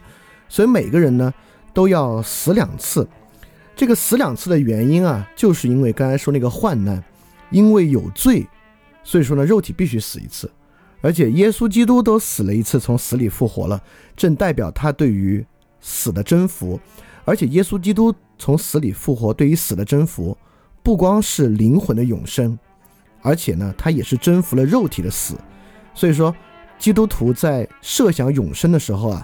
他不仅是在设想灵魂永生，他其实也他的望德也应该盼望肉体永生，因为耶稣基督其实确实是征服了肉体的死亡的，所以说在生命中掌权包含了灵魂和肉体两部分。好，这里要补充的一个就是，刚才车其实已经引到了，就是在这个《上帝之城》第十十三卷《亚当之罪及其后果》第六章，其实这里面说到了跟刚才很重要的一个事儿，就是跟忍耐的关系。实际上，奥古斯丁看来啊，就是人去承受第一次那个肉体死亡，就是忍耐。他说，无论濒临死亡之人觉得一切感知在离他而去时是怎样的痛苦，只要人能用信仰和前进去感受。痛苦就会增进忍耐的美德，尽管死亡还是应该被叫成一种惩罚。毫无疑问，对于作为第一个人的后代降临世上的人来说，死亡是惩罚。但是如果以正义和虔诚的名义承担这个惩罚，惩罚就成了天堂里的一种新生。所以说，死亡啊，这个东西我们一定要去承担第一次肉体死亡，这个就是对患难的一种忍耐。这刚才与患难忍耐的美德也是高度相关的。呃，我我是想问小小是一个问题，就是刚刚提到说，嗯，关于这个死，如果说大家对他进行了一个忍耐的话，那在天堂里又是一个新生，就大概好像是这个意思。那我我是觉得我无法理解这个事情，就是无论是罪人也好，或者是呃罪人信了主被主拣选的人也好，这个死亡之后就是就是审判，就是一个呃直接的。呃，是否进天堂还是地狱之后面临就是这个东西。那这个之后，就是我的意思是说，这个不是没有任何含有什么，是不是忍耐要进行抉择这回事儿？呃，我不知道能不能懂我这个意思啊？就是说，这个死是你不得不面对，毫无自由意志可言。那这个跟这个什么心不心生、忍不忍耐有什么关系呢？哦，大概这样的问题。啊，我明白你意思了。我觉得这个忍耐还是有的，就是刚才我们说了，呃，好，我我觉得这个问题问的很好。我觉得至少这么说起来，忍耐有两个条件。第一个是将其视为患难，就是人是可以不把死视为患难的。你要么你把死，如果一个纯粹唯物主义者，你觉得这就是概率嘛？就是发生了嘛，就发生了，那无所谓。那么你也可以把它领受为你遭了厄运，这个厄运啊，还不是你的原因，你为什么比全世界人都惨？那这也不叫忍耐。那忍耐的第一点呢是患难，患难呢就是知道你心里知道你这一次肉体之死是因为你的过犯，是因为你出了问题，是因为你有罪，才一定要遭这个肉体之死。好，你首先有这么一个。对患难的领受啊和领会，就是得到而欢欢喜喜的承受啊，这是第一个你忍耐的前提。第二个呢，就是在这里面，就像奥古斯丁说的，就神没有让我们喜欢惩罚，但谁神让我们忍耐，也就是说，因为这事儿，你从来没有埋怨过神。比如说，你假假设啊，假设我特别年轻就要死，就我没有埋怨神说，为什么 我这么厉害的人只能活这么年轻。啊，你你也没有自大的说你很厉害，也就是说你可 OK 好吧，你给我这个我就接受，我觉得这个是忍耐。忍耐就是第一，你把它领受为患难；第二呢，是你不，你不去在这个事情上埋怨神，啊，这就是忍耐。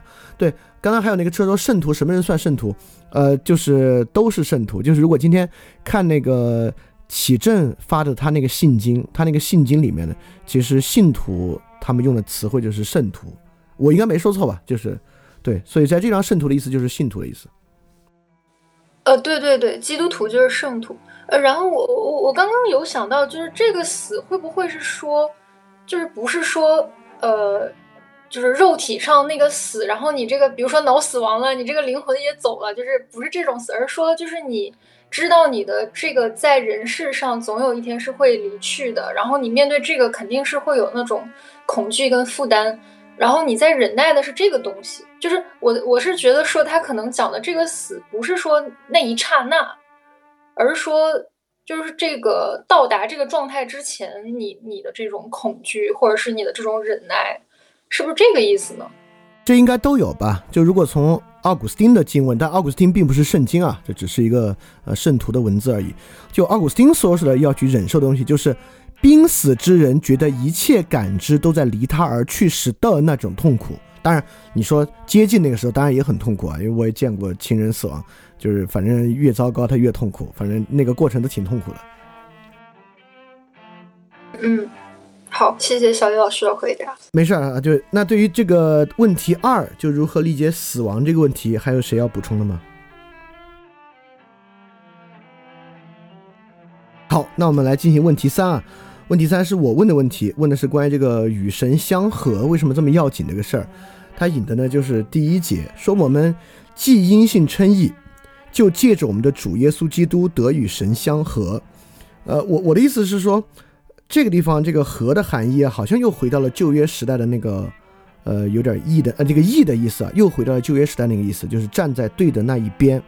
那么就是就为什么站在神的那边这么重要？或者说，那神的另外一边是啥？怎么叫站在那边？就是对这个问题，我确实一直没有特别特别明白。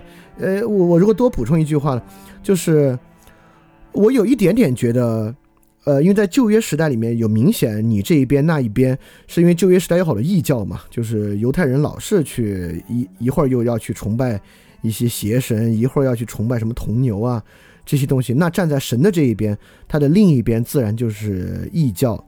那今天来讲，那是不是不信就是无神论者，就是另外一边？那就是因为感觉是这是一种处于部落时代的张力，就是部落时代，你这个部落，我这个部落，用信仰来区分。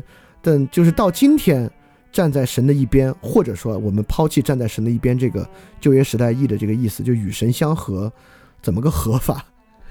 对，好，齐正说。呃，我还是引这个天主教教理里面的内容，然后也是，呃，就是刚才我引的那一章，就是肉身的复活后面一章永恒的生命这一章里面的内容。然后，呃，首先是引他对于天堂的描述。呃，在那些天主的恩宠和有意有意中过世的人，在完全的炼减之后，将与基督永远生活在一起，他们将永远的消似天主，因为。他们是面对面的看到天主实在怎样，嗯，这个是呃，就是面对面的看到天主实在怎样，是引的若望一书的这个三章二节，然后呃后面让我们以宗座权威断定以下信条，呃，然后有一大段那个啥，我觉得跟这个呃问题关联不大，然后我就是说最后一句，我觉得关联最大的就是为什么。嗯，在天堂就是与天主在一起，是与天主面对面的在一起。就是在无主耶稣基督受苦死后，这些灵魂在荣福直观中，直到现在仍然面对面的看到天主的本质，不需要任何受造物做媒介。就是我我们在这个世界上要想去呃，就是感受到天主，感受到。这个神的作为必须要通过受造物，必须要通过，呃一些间接的方式，呃，但是在天堂里的话，就直接是，呃与主面对面的接触，直接的看到这一切的本质。嗯，与天主圣三的这种完美生活，与圣三童真玛利亚、天使和众真福。这种生命与爱的共融，称为天堂。活在天堂，就是与基督在一起。由于天主的超越性，除非他自己揭示他的奥迹与与人直观，同时给人直观的能力，否则他实在怎样是看不见的。教会称这种瞻仰天主荣耀中的，呃，教会称这种瞻仰天上荣耀中的天主为荣福直观，就是我们能够得见天主的奥迹，其实不是我们的能力，是。呃，是是是主赐予我们的嘛？这将不是你你的荣福和呃荣耀和福乐吗？就是被容许参见天主，得到那荣耀，呃，分享救恩和永光的喜乐，与主基督，呃，你在天，你的天主在一起，在天国里置身于天主的艺人和朋友中，享受那。赚得的永不朽乐的喜乐，就是为什么，呃，这个和神在一起是是是重要的，因为和神在一起就是就是天堂的这个意义所在。然后底下又又讲了这个什么，就是不和神在一起，也就是地狱。除非我们自由的选择天主，就不能与他契合。假如我们犯严重的罪过，反对他，反对近人，反对自己，我们就不能爱他。那不爱的就存在死亡内，烦恼恨自己弟兄的，便是杀人。你们也知道，凡杀人的，便没有永永远的生命存在他内。这是若望一书第三章十五节。我们的主早已说过，假如我们不对贫穷者、弱小者在急需中施以援手，我们就会与他分离。若人在大罪中过世时没有悔意，没有接受天主的慈爱，这表示他急着自由的抉择永远与主分离。换言之，呃，就是将自己排除于天主和真福者的共荣之外。这种决定性的自我排除的境况，就称为地狱，就是与天主分离的这种情况，与呃整个世界分离的这种情况，永远堕入虚无的这种情况，就是地狱。呃，这就是 这个啥不与天主站在一起的，呃，站在一边的这个情况啊，这是我我的回答。嗯，好的，我我其实有个问题啊，就关于启正说这些，然后我也不知道大家怎么想。我我觉得我有个，这可能是我的问题，这肯定是我的问题啊。就是你说这个盼望永福吧，这永福里面永生的部分，你说我盼不盼望？我当然盼望了永生，那你可以可以做好多事儿。然后你说地狱我怕不怕？那肯定怕啊，就是永远的受苦也怕。但这里面就是最大的奖赏啊，就能够得与神在一起。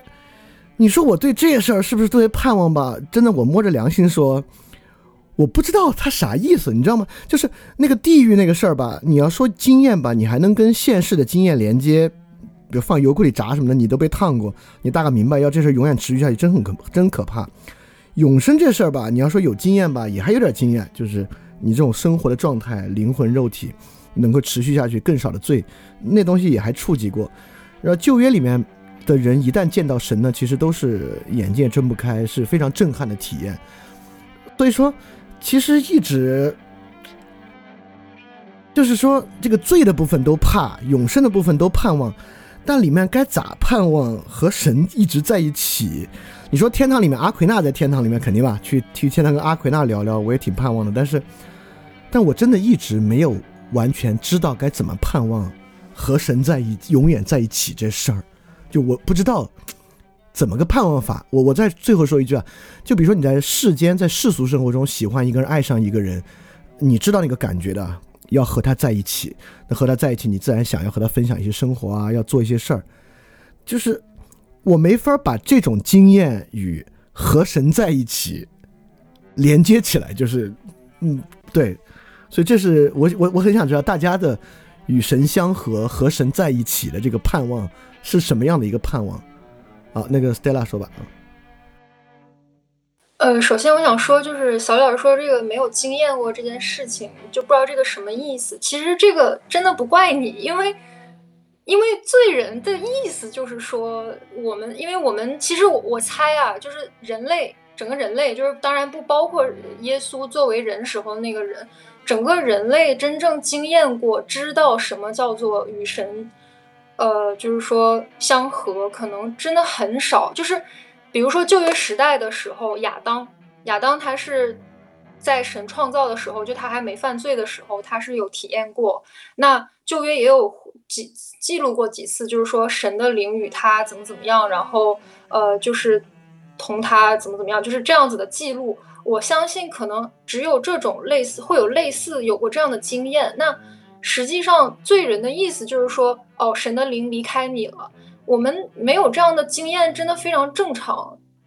就是，呃，我们最多也就是说，哦，呃，神是光，神是秩序，神是正义，神是不虚无。那我我去经历，呃，我去跟神就是有这样相合的关系，相当于说是我站在了神这一边，我认他是主，我投向了光，投向了秩序，投向了正义，投向了善。呃，所以说，那这个与之相反的这这一方面是可怕的，我是不愿意去永远与与之相反的这一面在一起的。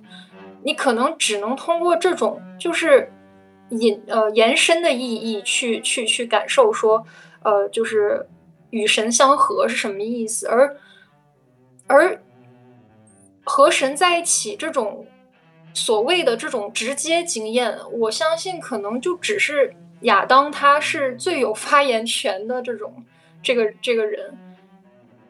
如果说是经验的话，那但是我相信一个。一个真正被神拣选的人，他在这一生当中或多或少，就当他被圣灵充满的时候，我相信或多或少他能够感受到那种与神相与神就是相合、有密切关系这种感觉是什么样子的。嗯嗯，那我觉得我的罪孽可能太深重了。ZX 说，嗯。谈的话，就是我也不知道大家，我觉得应该都有吧，毕竟大家都信仰这个神。那就是你自己在得到一个，我们把它叫做你自己的精神，在进入一个下一个阶段的时候，就是比如说你，呃呃，就简单一点来说，就比如说你突然知道一个你不知道的东西，然后这个东西可能动摇到了你的整个价值观，或者是说，呃，像。呃，你得到一个新的知识点，或者说你的看了很多的书，或者是突然有一本书，就是说，呃，打开了你的眼界，然后你的从此以后，你你你看世界就以一个更加广度的方式来呃看待，而呃与神站在一边，他更多的就是追求这种超然的态度，然后。这种超然的态度，它不只是说会让你变成一个更加呃智慧的人，呃，这更加的是让你就是，嗯，因为像我们说很多一些哲学家那些，他们是肯定很智慧的。那我自己的角度是说，我既想像一些哲学家那一样，可能你因为你和神站在一边，其实。就已经代表你是可能处于在处在神的光芒照耀下，你属于一个全知全能的一个状态。那么你属于全知全呃能的一个状态的时候，这就是超然啊！我再回答那个 Stella 这个问题，就这就是超然。然后，呃，你除了就是全知，你能够去感受到神的这种全知全能的状态之外，你同时你还是一个远超越。圣人的一个人，然后这对于我来说，这就是整个真理。我想追求真理的一个意义，就是我想知道人之上，就是我还能感受到什么。其实我觉得，就是天堂享福这个事情对我来说，还不是说，呃，就是他其实天堂享福这个东西对我来说，就是，呃，这个意义，就是超越圣人的话。就是我们，就是我们世，就是世世俗里面都有很多圣人吧。就是比如说，像说呃孔子啊、老子啊这种吧。就是就是，比如说伟大的哲学家，有一些人叫，就像小李老师之前的一个节目说，维特根斯坦，维特根斯坦他可能也是圣人。那么我们都以神站在一边了，那我们就处于一个超越人世间圣人的一个。我说圣人指的是世俗里的圣人啊，就是对，然后一个阶段，嗯，对。所以，就这是我渴望去追求的，就是比如说你在世俗当中，可能你自己的天赋没那么强，可能你达不到一个，呃，就是所谓的世俗圣人，就是这种，嗯，对，就是瑞，就是极度具有天赋的情况下，但神给你开辟了另外一条道路，对我我自己的理解啊，但是因为这是我追求的东西嘛，然后，呃，你自神为你开辟了另外一条道路，让你能够去。得到一个超越你自己生命的东西，这对于我来说是我对和神站在一边的这个理解。好，哎，到我了啊，就是呃，就是我想分享一个，嗯，我对于这个事情的感受吧，就是我觉得这个事情，呃，如果说出来的话，其实也没有什么道理可讲，就是完全是一个非常非常个人的一个感受，就是。呃，我对于天堂，我对于甚至于我我我我为什么当时就想到，当时我还没信教嘛，就都想着无论是什么，我肯定得要信一个宗教，我不能这样。嗯，就是刚才说是是不是就是怕死啊？就是怕死，就真的是怕死。嗯，呃，我觉得天主给我了一个天赋，就是非常非常特别的天赋，就是对于我这个概念特别敏感。呃，我小的时候听我外公讲他谈女朋友的事情，就是是谈，就是他说他有好几次，嗯、就没有有就就有机会没有跟我外婆在一起，然后那几次的就是机会，还还还条件都比我外婆好，然后我我妈和我小姨就开玩笑说，哎，你当时就应该就不应该找我外婆，就是你你你找那个姑娘，可能我们现在现在我们家就不是这样了，我们家就发达了。然后当时我听到这里的时候，我的第一反应就是，哎呦，那这个事情就没有我了。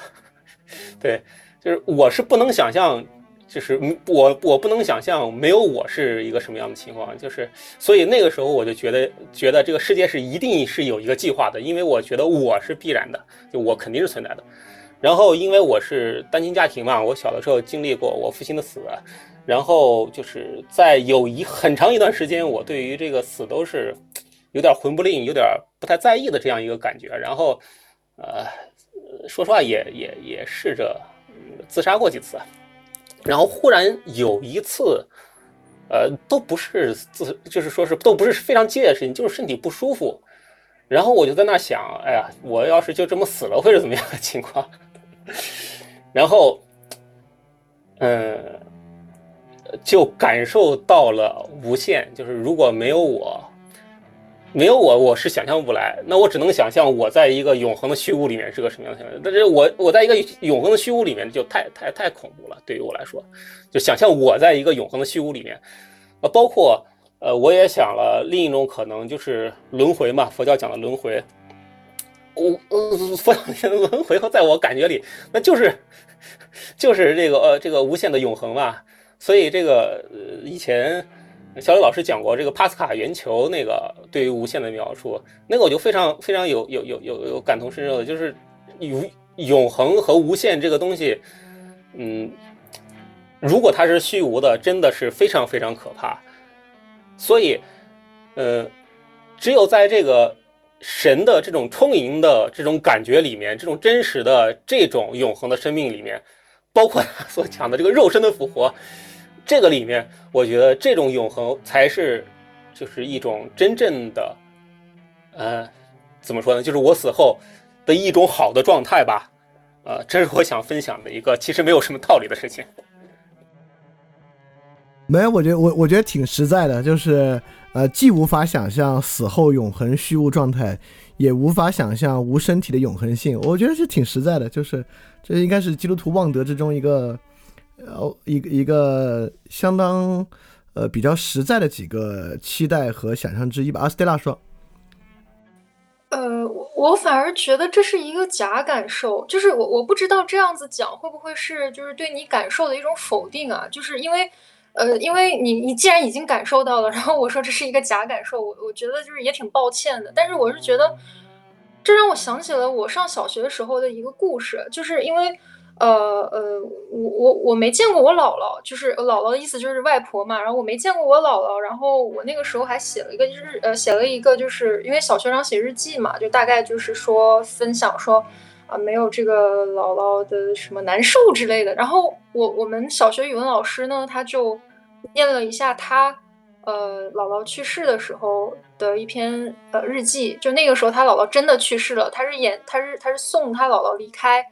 呃，就是整个的一个过程念了之后，我当时的感觉就是，呃，就是你你根本就没有经历过那个东西，你你在那儿想象，呃，我我就是你在那里想象你不存在这个事情，然后给了你很大的感受，这个我真的无法理解，就是这个这个东西能，呃，让你感觉到虚无，就是。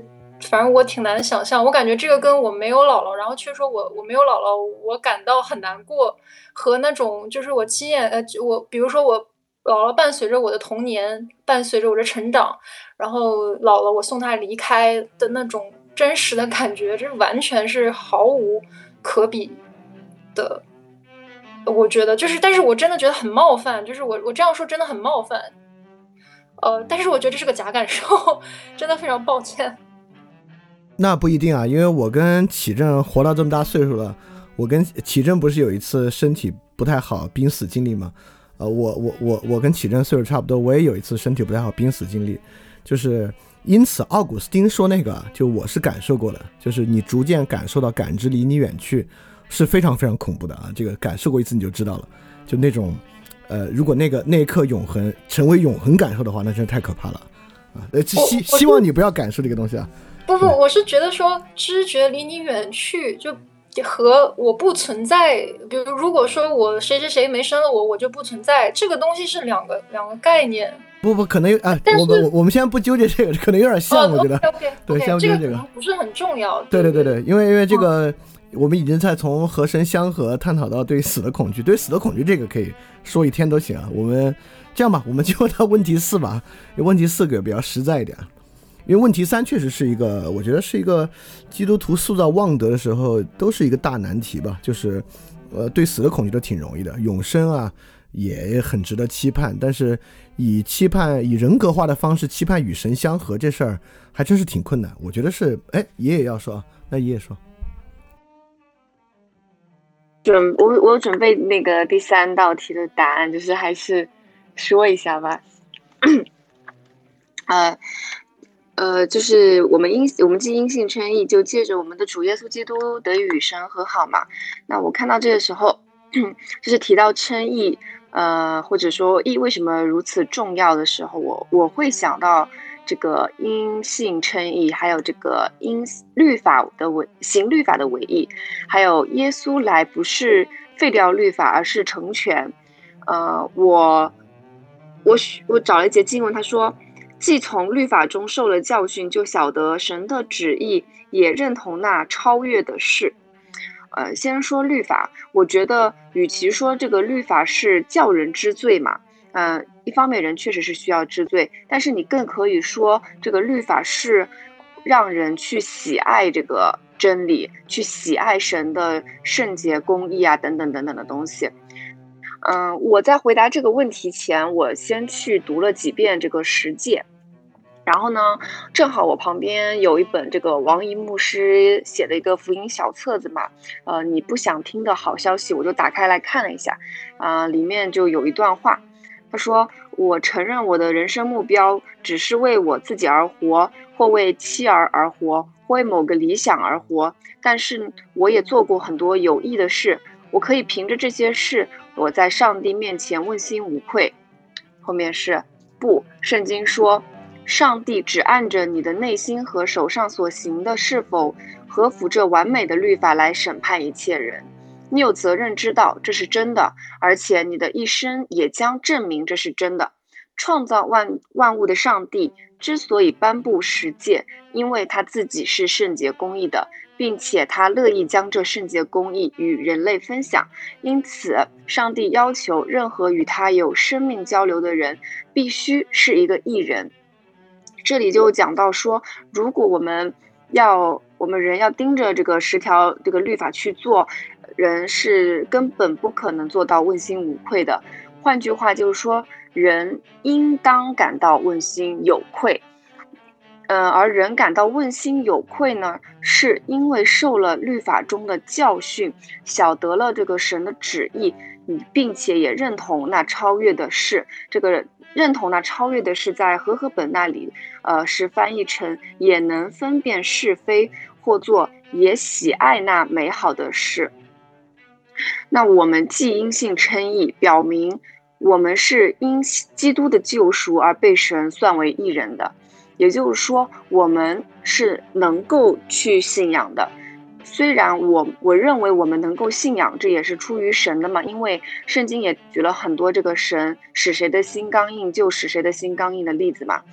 但是我们相信，我们是能够信仰的。既什么什么什么，就借着我们的主耶稣基督得与神相合。这个既就，嗯，在我看来，他。好像有一种这种承接的关系嘛，好像是一种神有一种更进一步的计划。你唯有通过因信称义，然后呢，人跟神站在一边，人才可以借着对这个耶稣基督的认识还有学习作为这样的一个动力，来与神达到一种相合，也就是这个人和神之间的那个关系开始恢复了，人变成了一个新人，人成为了新人。我们感受不到那种呃超越也好，或者我们感受不到人和神这种相合，就是因为我们就是要完成这种恢复，就是要完成，就是才能感受到嘛。他说：“你嗯，还有一段经文找到的是，你们学了基督却不是这样。如果你们听过他的道，领了他的教，学了他的真理，就要脱去你们从前行为上的旧人。这旧人是因私欲的迷惑渐渐变坏的，又要将你们的心智改换一新，并且穿上新人。这新人是照着神的形象造的，有真理的仁义和圣洁。就是呃，就是讲到这个人成为新人。”然后讲到这个，呃，是人是如何成为这个新人的嘛？还有一个，我认为就是在现实的方面，我会觉得说，这个不仅仅修复的是一个人和神的一个关系，它其实同时也在这个修复人和人之间的关系。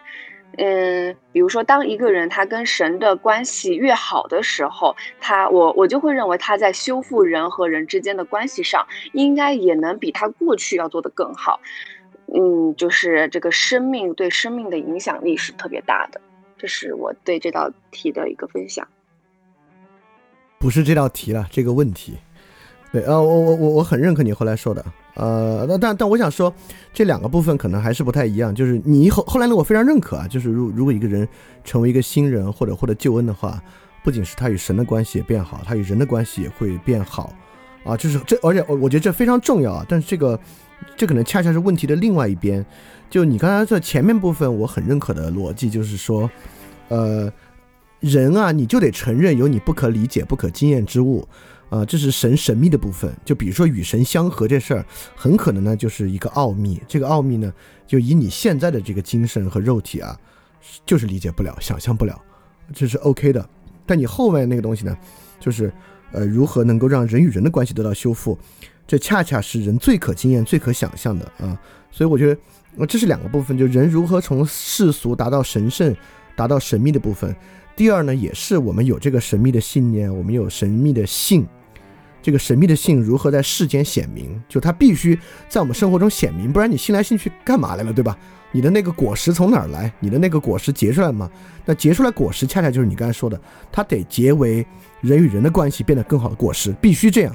如果不是这样的话呢，你那个信就没有落到行为上，那就是有很大的问题。所以我觉得你你说这两个我都很认可啊，但我觉得他们两个刚好是这个逻辑的两个方面，就一个是你承认有那些。呃，神秘的事物存在是你现在的，由于你自己的亏缺和你的原罪难以理解和想象的。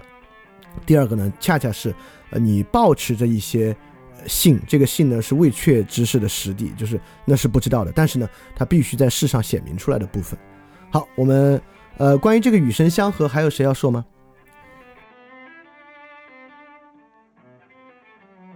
好，我们进入问题四。问题四也是我问的，是关于这个神的荣耀的问题。之前问过一次，那个问题流标了，应该是伯利林梦问的，我没记错的话。我们这次又在这里遇到这个问题，是第二节，说我们又借着他因信得进入现在所占这恩典中，并且欢欢喜喜盼望神的荣耀。这又一次说到了神的荣耀，就盼望这个神的荣耀是盼望个啥这个问题。好，这个问题谁准备了吗？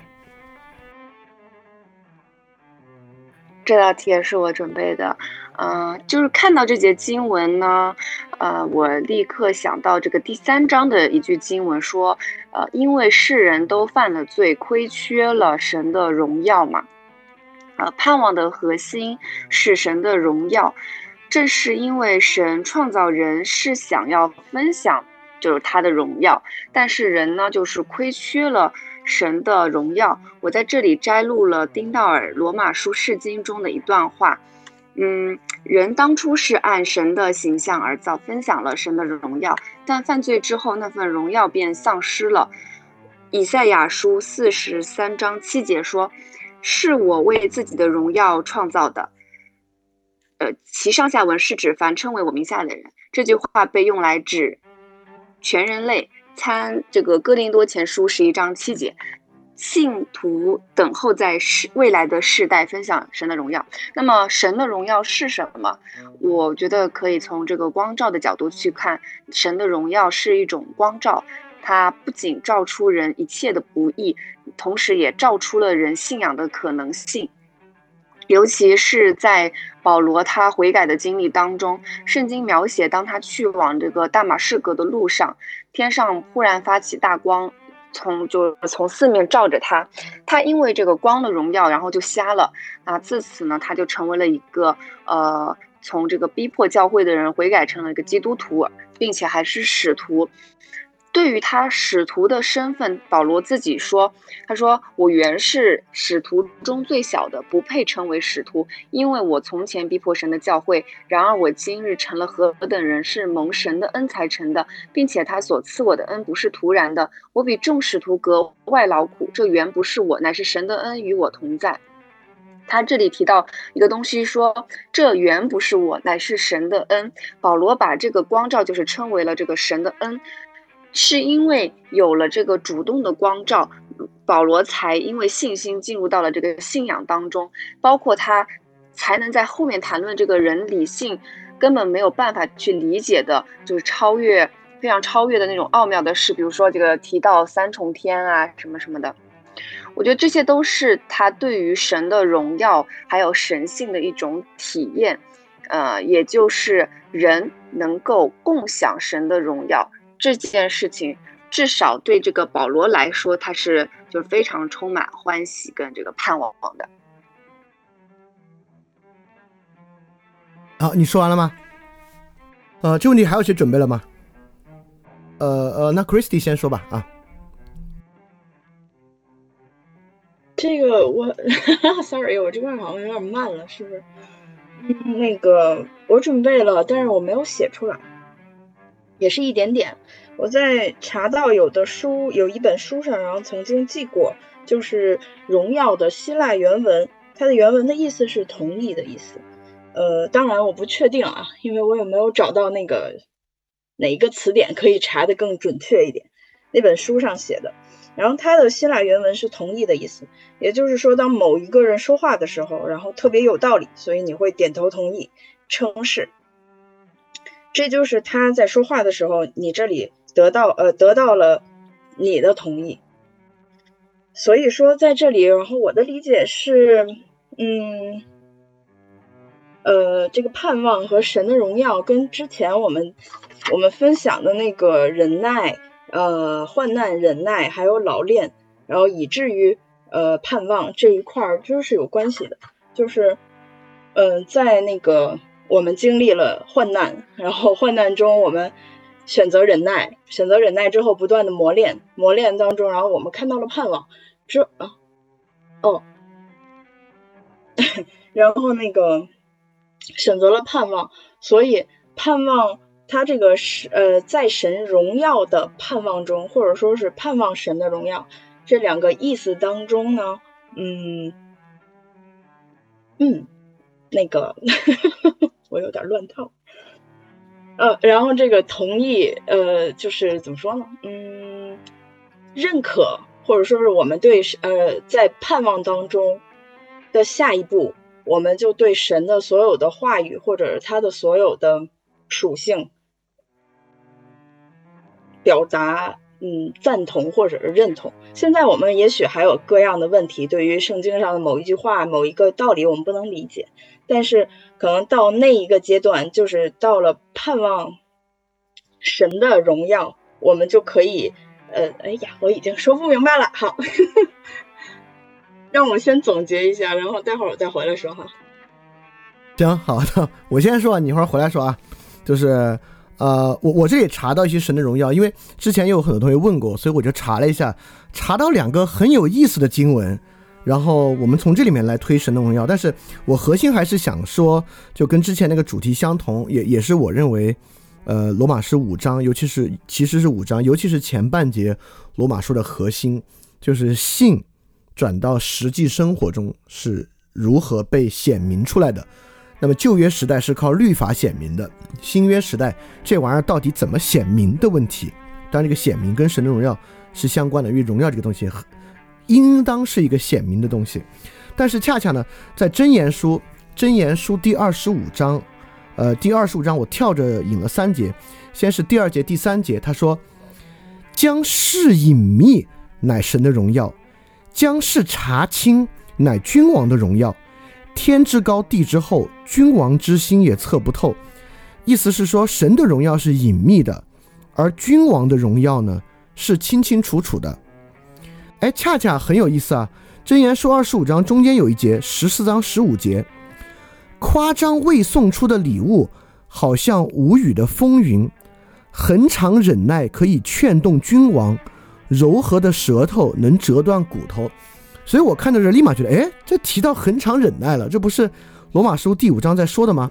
刚好十四章十四节，夸张未送的礼物，好像无语的风云，其实就是在说那个 ashamed 那个地方，就是盼望怎么着是可耻的、可羞愧的。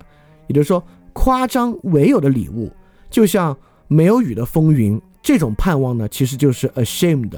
那跟这种盼望相对的呢，就是恒常忍耐。也就是说，君王的荣耀将是查清事物的部分，是永远可以靠忍耐去改变的。恒常忍耐可以劝动君王，柔和的舌头可以折断骨头。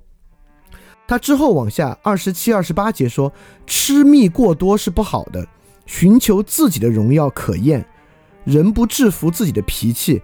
就好像毁坏的诚意没有强援。好，这这里就说到，呃，其实在说在世的荣耀和神的荣耀的对比。那这个地方呢，至少有两个地方：第一，神的荣耀呢是隐秘的，即使在旧约的时代，神的荣耀也是隐秘的；第二，这个夸大在世的荣耀啊，是盼望在世之物就会 ashamed，就会有可耻的部分。那恒常忍耐呢，即便是世间的荣耀。也是可以由他去征服的。然后，呃，第二个很有意思的部分是以西结书，呃，因为三本大先知书耶利米、以赛亚和以西结，然后我查到一个说法啊，就是以赛亚书是信德之书，耶利米书是爱德之书，以西结书是望德之书。在这个望德之书有一章特别有意思，这个以西结书的第八章，这第八章其实在讲他们崇拜邪灵。就在讲犹太众长老在崇拜各种邪灵，但是呢，里边有这么一句，就是这个第八章的第一节后段，在说灵就将我举到天地中间，在神的意象中带我到耶路撒冷朝北的内院门口，在那里有触动主怒偶像的座位。就是惹动邪迹的意思是说，那个地方啊，就是以色列人拜邪淫，就是拜这个异教偶像的地方。但是后面他接着说，谁知在那里有以色列神的荣耀，形状与我在平原所见的一样。就是整个以西结书的中间都提到以西结看到神的荣耀。那在平原一样呢，在平原的时候，那他他就说，耶和华的灵。在那里降在我身上，对我说：“你起来往平原去，我要在那里和你说话。”于是我起来往平原去，不料耶和华的荣耀正如我在加巴鲁河边所见一样，停在那里。然后，然后加巴鲁河他看到啥呢？加巴鲁他看到了神的异象，天开了，神的意象，耶和华的手降在一个人的身上。所以在以西结束这个地方啊，所谓神的荣耀，其实是一个意象。就是被以西结亲眼所看见的，而且在整个以西结书之中，神的荣耀被他看了好多好多次。这个神的荣耀这个意象长啥样呢？大概像是耶和华的手降到布希的儿子祭司以西结身上，就是这样的一个荣耀。嗯，就如果用三章二十二耶和华的灵降到我身上，这个神的荣耀体现为圣灵灌注，可以这么说，相当于可以这么说。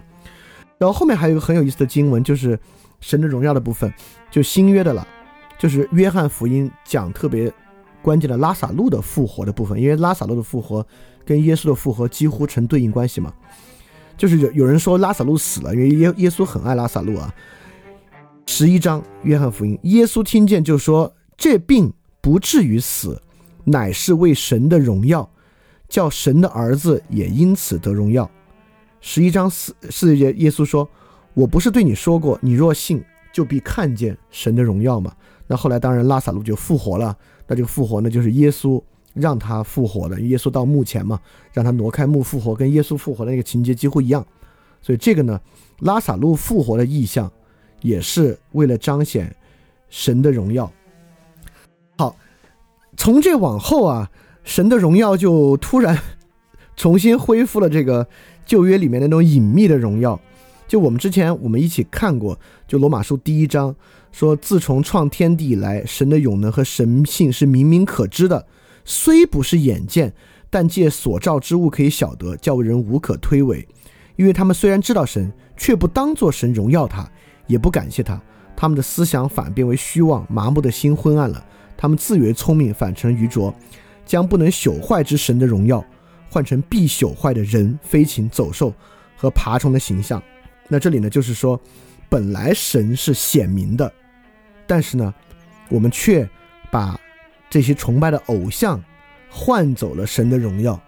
也就是说呢，人对于明明显明之物啊，就是看不着，这就是人的问题。其实，罗马书一章在这之后就说罪的必然性嘛，就在说这个事儿。所以说，罗马书三章我们之前也看过，三章二十多节就说到了一个跟神的荣耀对应的东西。三章二十三节，我们看过说，因为世人都犯了罪，够不上神的荣耀，如今却蒙神的恩典，借着耶稣基督的救赎，就白白的称义。这个够不上呢，英文版就是 short of，就是世人亏缺了神的荣，也也经经常翻译为亏缺了神的荣耀，就是说神的荣耀这事儿呢，已经亏缺了，什么玩意儿补充的呢？就是。Glory of God 亏缺了，Grace of God 恩典就补充了，这个是补充我们神的荣耀的亏缺，就是恩典。所以说，当然在这儿呢，我是想说，就这一节我在查这个怎么样欢欢喜喜盼望神的荣耀呢？那我当然在这儿就想说，那就是以神的恩典来盼望神的荣耀。那当然你就马上回答问题，那恩典是啥呢？这个恩典呢，在哥林多后书啊就说了这个恩典是啥。而且用了一个还挺有意思的话，这话这么说的，就《哥林多后书》一章二十节说，神的每一个应许，在基督都是是的，就是都基督都对他说是，所以借着他为我们归给神的荣耀，也说了阿门。那建立在你我基督里，并且高我们的就是神，他又用印印在我们身上，并赐圣灵在我们心里做了凭据。这个凭据的翻译啊，在那个注释里面说，这个凭据其实是首付的意思，就是呃那会儿人犹太人跟人做生意，票据的首期，就像我们现在买房子的首付。所以说，现在当我们亏缺了神的荣耀，就是神赐了什么作为首付呢？就付首付付给我们，就是圣灵。所以，什么是神的恩典呢？就是圣灵。这个圣灵作为神的荣耀的首付啊，在我们亏缺之后。就付给了我们，所以说，呃，我想说的是啥呢？神的荣耀是一个隐秘之事，我们对于神的荣耀的荣耀或者一切经验、盼望、信，都是隐秘的。什么是在世上显明的呢？因为一个信徒生活，因为基督教并不是一个出世宗教嘛。那什么东西是显明的呢？就是神的恩典和圣灵是显明的，也就是说。神的荣耀是我们不可经验的，已经很难经验了。但神的恩典和圣灵是我们可经验的，所以我会觉得一个特别重要的东西呢，就是要如何将可经验的东西变成一个确凿的经验。我觉得这个对信仰是一个很重要的事儿啊。然后这个关于显明，其实如果你们搜一下，你会发现旧约啊这个词提的还很少。关于显明，你就搜显明就行了。但新约里面无数次的在提显明，所以说新约这个部分啊，还真是很强调如何把神显明出来。然后这个引用的经文非常多，我就不都说，我就说两个显明。首先呢，呃，显明的对象啊，很明显是这个恩典，是来显明神的荣耀的。比如说提多书。二章九节就说，人要凡事顺服自己的主人，做所要求的，不要顶嘴，不可私拿东西，要显为信实，以致凡事使我们救主神的教导得以尊荣，就是荣耀。因为神的恩典已经显明，为万人带来救恩。就我们为什么还能去荣耀神呢？那么我们就以神的恩典来显明。那么就要说啊，这个神的恩典，这不是虚的要死的事儿。这神的恩典怎么显明呢？呃，我找到了至少有两个显明啊。我我把它分为一个内在显明和外在显明。首先是内在显明，就圣灵如何在内在成为我们可经验之物。希伯来书九章八节说，圣灵也指明。旧账目仍存的时候，进入至圣所的路还未显明，还未显明啊！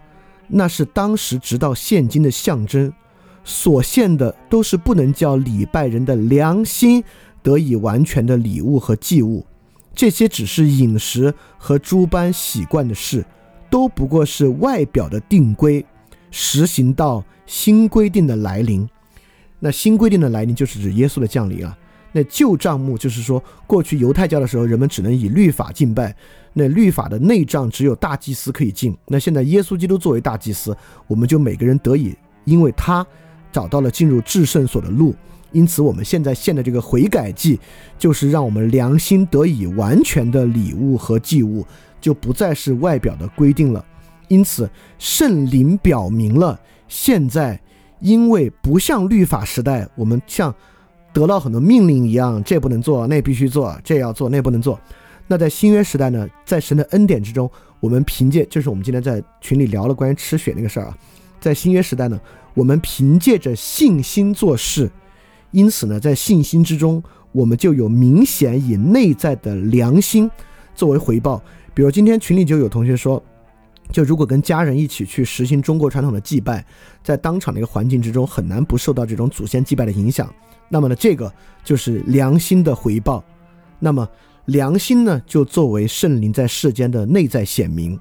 所以说，进入至圣所的路显明之后呢，良心就得以作为悔改祭完全的礼物和祭物。好，这是一种，呃，呃，这是一种内在显明的方式。这个内在显明方式不光在这儿啊。就是望德的内在显明呢，然后哥罗西书一章二十五节也在讲，就是这个内在显明的方式。他说：“我照神为你们所赐我的职分，做了教会的仆人。”这是保罗说的，他做教会的仆人，要把神的道理传遍。这道理就是历世历代所隐藏的奥秘，但如今向他的圣徒显明了。神愿意叫外邦人知道，这奥秘是何等荣耀的丰盛。就是基督在你们心里成为荣耀的盼望，也就是说，人内在的良心啊，有一个最大的良心，就是基督在你们心里成为神的荣耀的盼望。如果你心里开始产生这个盼望呢，这就是一种望德的内在显明。呃，望德还有别的内在显明，我就不念了。就约翰一书三章十节，也是望德内在显明的方式。也就是说，人是可以经历到内心的良心，经历到对于耶稣基督的。这个救恩的盼望的啊，这是一个内在显明。呃，重要的呢还是有外在显明的。约翰一书，我我我今天去好好，因为约翰一书蛮短的，我就读了一下约翰一书。因为约翰一书有好多这个显明那个显明，我老觉得约翰一书就是关于这个神的道如何在世间显明的一一段经文，还是很值得去看。约翰一书四章七节到十节之后，其实就在做外在显明。外在显明是什么呢？当然没什么可说的。外在显明就是爱。他说：“亲爱的弟兄，让我们彼此相爱，因为爱是从神来的。凡爱的都是由神生，并且认识神；凡不爱就不认识神，因为神就是爱。神差他独生子来世间，使我们借着他得生。神的爱在此就显明了，不是我们爱神，乃是神爱我们，差他的儿子为我们罪做挽回，这就是爱了。”然后后面也有显明啊，他说：“亲爱的弟兄，神既是这样爱我们，我们就当彼此相爱。从来没有人见过神，我们若彼此相爱，神就住在我们里面，他的爱在我们里面就得以显明了。我知道我们是住在他里面，他也住在我们里面，因为神已将他的灵赐给了我们。父差子做世人的救主，这是我们所看见且做见证的。因此，这个地方。”就是神的恩典的外在显明方式，就是我们彼此相爱。神就住在我们里面，爱就得以在里面完全，就就得以显明了。所以说，外在显明的方式呢，就是以爱来做的。然后这里还有一个很重要的，就是说，我也找到一个经文说明啊，这个内在显明、外在显明其实挺重要的，因为最后在审判啊关于死那个问题的时候，我们确实会依靠我们显明的东西来做赏赐或惩罚，因为这是之前我们一直在问这个问题啊，就阴性称义的时代，行为有什么重要性？因为经上其实也说，你们信是要以行为行出来。才是信嘛，对吧？所以说，《格林多前书》三章十一节在说，在说这个所有神圣果实的根基啊，说因为那已经立好的根基是耶稣基督，此外没有人能立别的根基，所以根基是耶稣基督，没啥所说了。后来说，若有人用金银宝石草木或禾凯在这根基上建造，个人的工程必原形毕露。因为那日子要将它表明出来，要放在火里试验，于是个人工程优劣明显。若人建造的工程经得起考验，他就要得赏赐；若人的工程被烧毁了，他就要受亏损。自己可以得救，却要像从火里经过一样。岂不知你们就是所有信徒啊？你们是神的殿，神灵住在你们里头吗？若有人毁坏神的殿，神必要毁灭那人，因为神的殿是圣的，这殿就是你们。后面有句话挺有意思：人不可自欺。你们中间若有人以为有今世的智慧，倒不如变为愚笨，好成有智慧的。好，这里意思就是说，最后啊，确实是要按我们建造的工程经不经得起考验来行赏赐和惩罚的。那我们的这个工程呢，确实是建立在耶稣基督的根基之上的。但在根基之上呢，我们确实是有自己的建造，而我们个人的工程呢，会原形毕露，在那日子呢，我们这个工程呢，就要表明出来，在火里试验。所以说呢，就是显明之物，最后确实会引向赏赐或惩罚。我觉得这个也是蛮重要的。所以说，就我搜到那个关于神的荣耀是隐秘的，再到神的荣耀在。呃，耶稣基督之后突然变得更加隐秘啊，就是我们没法再得见那些神迹之后，所以我发现可能现在做神的荣耀之补足的就是神的恩典。那神的荣耀成为隐秘之物，那神的恩典就必须一再显明出来。呃，就这个关于显明的经文，大家可以看，可以看，呃，以弗所书的五章十节和哥林多后书的四章七节。呃，这个都是关于荣耀必须显明出来的一个地方，而显明的方式就是以恩典的方式显明。那我这里看到恩典可能有两种显明方式，就是真正信徒在世可经验的，呃，一个是恩典的内在显明，就是良心；然后一个是恩典的外在显明呢，就是爱，爱邻人，爱仇敌。也就是说，如果呃圣徒可以外在的经历、外在的经验神的恩典，那就是借由良心和借由爱邻人、爱仇敌的方式。呃，透过这个呢，慢慢慢慢去荣耀神，就是在不可经验的地方去荣耀神。对，这是这是我从这个神的荣耀以及如何荣耀神啊这个问题，从这个地方往回查的一个找的一些经文吧。所以对这个问题，还有谁要要补充或者有有有你查找的一些经文吗？好好好，那我要多等等你这个。你说问题四啊。不是，我发现我总是慢半拍这个发过去，还是问题四。哦，好，谢谢。那个，我我又重新捋了一遍，呃，就是刚才说到他在希腊文当中，这个荣耀是同意的意思。刚才听了小李老师的分享哈，我觉得我这个只是一个嗯嗯另外一种解释吧，但是我觉得又很多方面又可以跟小李老师那个。解释可以相互印证。嗯，在这里他说，呃，希腊文当中解释是同意的意思。刚才说到说，嗯，我看啊，在这儿。当呃，当某人说话的时候特别有理，然后你会点头称是，这样的同意，呃，这就是这就是他的话在你这里得到了同意，然后即使得到了荣耀，上帝的上帝在我们心里。所得到的荣耀就是你发自内心的那一句阿门，这就是那个上帝在你心里所得到的荣耀。这是从这个词当中我的理解。嗯，如果再结合我们这个，就是它后面这一呃五章二节后面这一节就开始说到了患难、忍耐、老练和盼望。如果这样相互连接的话，我在想，呃，就是我们的我们信，然后呃，当然了，我们是那个经历患难，然后有了呃，在不断的那个经历了患难，然后选择忍耐，在。磨练这个忍耐的时候，然后产生了盼望。这这一个我特别能用我以前的就是经验来，嗯，我以前就是在每一节经文的时候，我发现我我我能说 OK 阿门这句话，我阿门，但是我没有真的经历这句话。在我没有真的经历这句经文的时候，我我的阿门，我觉得只是一个嗯，我认同哦，这个好像很有道理。但是当就是呃有一节经文是说到，好吧，那个是这样，就是当真正的经历了那一节经文的时候，然后你他发自内心的那一句阿门是不一样的，就不知道大家有没有这样的感受，就是当你真正的呃在生活当中经历了患难，然后这一节经文，然后在你的祷告当中，或者说在你面对这样的。情况，然后非常糟糕的情况下，然后这句经文真的帮助到你，或者说真的 touch 到你的时候，那一节经文在你的心目中就真的是像这个，像这个荣耀的这两呃荣耀的原文意思同意是显明在你的心里，你是真正经历之后，然后你从内心发出的那一句阿门，才是神的荣耀在你生命中呃显现。我是这样理解的哈。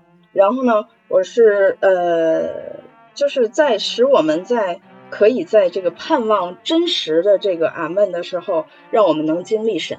这也是我在想，这也会不会是就是神的荣耀的？嗯，虽然说刚才小脸儿说到神的荣耀是非常隐秘的，但是他给了我们恩典，他给了我们保惠师圣灵，圣灵在不断的教导我们的时候，让我们经历到神的话。经历到神的话的时候，我们才会从内心深处真正的说出那一句阿门，或者我们真的是有经历的、有感同身受的阿门，或者说是认同，这才是呃上帝的荣耀在我们心中的一种显现。OK，我希望我说明白了。嗯，说明白了，说明白了。而且我，而且我觉得说挺好的，就是，呃，而且我觉得，我觉得这个确实引到了你说的那个，就是荣耀在希腊文里面是承认的意思。就如果是承认、称是、点头，就是点头称是的话，那确实跟刚才我说那个对得上。就是说，就如果是纯粹非经验之物啊，就我们空对空的，就是信神，神存在，一切都是神秘之物。呃，我们说，OK，这句经文好像肯应该是吧？神圣的书，呃，阿门是。就这个东西呢。不是真的称是，但是就一旦这个经文内容成为了可经验内容，成为了被你实际经历的恩典和圣灵的指引，然后这个时候你才真的是称是，因而可说是真的荣耀神。我觉得，我我觉得这个是很有，嗯，很说的挺好的，我觉得，嗯。好，那我这个问题还有谁要说吗？好，齐正说。呃，刚才小李老师不是说到这个，呃，荣耀，呃，有这个，呃，隐秘的，就是呃，神隐秘的这个显现的这个这个意味嘛，就是呃，有神迹的这个意味。然后我就忽然间想到一个小故事，想跟大家分分享一下，就是呃，托马斯阿奎那死的时候，就是要给他封圣嘛，然后呃呃。天主教的规定就是，你要想丰盛，你要想想成成圣人，呃，你就必须要有这个，要有神迹，就是你在在你的身上一定要显显出神迹，呃，显出过神迹，要不然的话你就不能丰盛，呃，然后这个负责呃阿奎那丰盛的这个工作人员，呃，就到处去找这个阿奎那身上显出来的这个神迹，但是阿奎那就是一辈子都在写书。然后也没有做过什么特别的事情，就没有什么可以，呃，称作神神迹的事情啊。然后就找了一圈也没找到，最后，呃，实在就是没有办法，就找了一个事情，然后给教宗呈呈呈上去了。是什么事情？就是是，嗯，阿奎那有一天突突然想吃鱼，然后呃，本来那个时候不是，就是突然想吃。呃好像是鳕鱼吧，是某种某种某种鱼，然后那个季节正好不是这个鱼产出的时候，然后，呃，但是就就在那一天，他想吃鱼的时候，忽然间市场上就都是这个卖这个鱼的，然后把这个事情呈给教宗之后，教宗，呃，教宗的反应就是，啊，你们这找的都是什么东西嘛？这个。呃，完全完完全就不行了。然后教宗就说：“你你你们不要找了，我我来跟你们说什么是神迹吧。就是，呃，阿奎那一辈子写的这个神学大全，如果按照普通人来写的话，是完全写不完的。到了那个啥，呃，就是到了他晚年的时候，他要就是他写神学大全是一个人口述，四个人笔录，把这个神学大全完成的。”然后教宗就说：“如果这不是神迹，那什么是神迹？呃，就是说到这个神迹，呃，就是神的神迹，就是现在是隐微的，不让人看到的。其实，呃，这只是，就是刚才我我我我引的那个 天主教理里面说的，就可能只是天主没有让你看到而已。就有很多很多的神迹是。”呃，就是只要给你显示这个神迹，才会让你看到。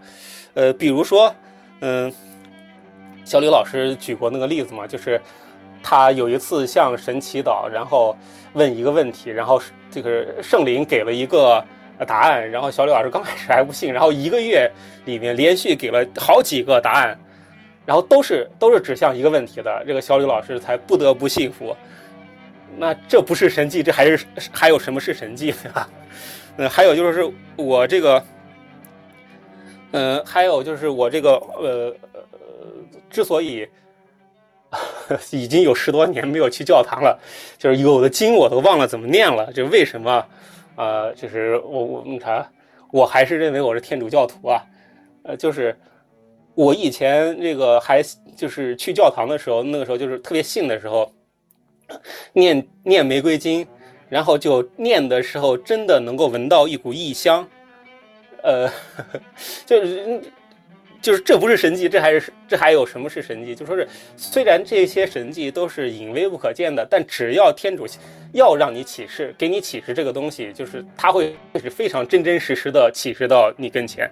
我就是分享这么一个小故事。嗯，好好，对这个故事是。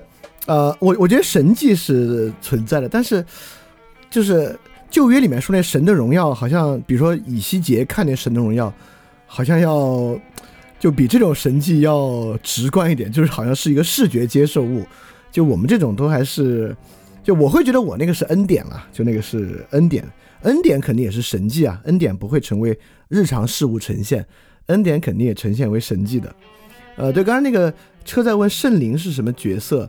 就是圣灵是个引导者，我觉得圣灵是圣灵是爱德的承载者，就尤其与爱德高度相关啊。我觉得这个问题特别好啊，就如果以后我们读到这个罗马书里面专门讲圣灵的部分，我们肯定要问出无数问题。我觉得那个时候吧，我们大家再去好好研究查考之后再来回答，呃，圣灵是什么，怎么感受圣灵，这肯定是核心中的核心的问题啊。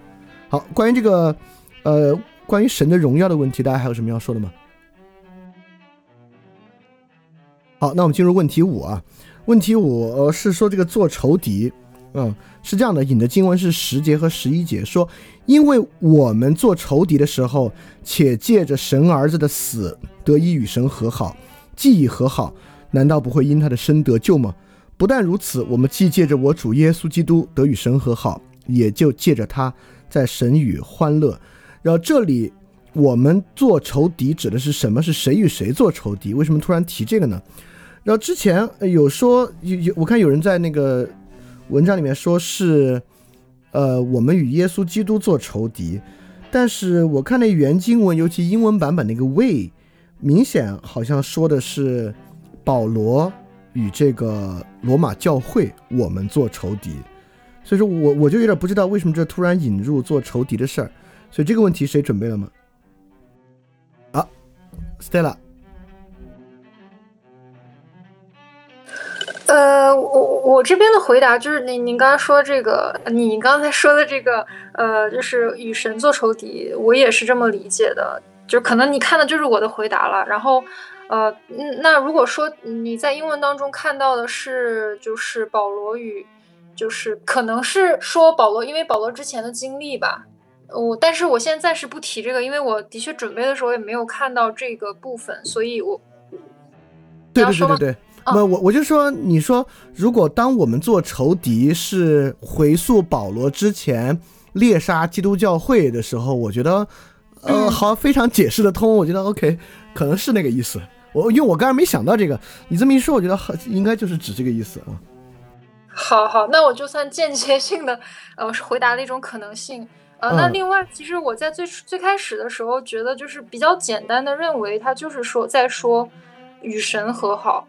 就等于说，就回到就原罪那个问题嘛，就是说神的灵离开我们，然后我们顺服魔鬼，或者说顺服肉体，或者说顺服本性，或者说顺服世俗，然后与神为敌。那是不是你的问题就被已经被解答了呢？嗯，我觉得刚才那个就是其实保罗是在说他之前当坏人那会儿，扫罗的时代，我觉得应该是那个意思。我觉得。嗯嗯嗯嗯，好的。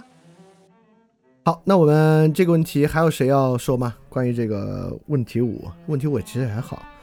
我们就是问题六吧。问题六是个很有意义的问题啊，是小诗跟我都有问，就是关于经文五章十六到十八，呃，就整个这一节其实是关于呃亚当和基督的对比的。这里说。只是过犯不如恩赐，若因一人的过犯，众人都死了。何况神的恩典与那因耶稣基督一人恩典中的赏赐，岂不更加倍的临到众人吗？因为一人犯罪就定罪，也不如恩赐。原来审判是由一人而定罪，恩赐乃是由许多过犯而称义。然后后面这里面的问题就是说，呃，这个设计这个机制的问题，设计这个机制有两个可能性。你看啊，这里的机制呢，是因为亚当的过犯，我们就都定罪了。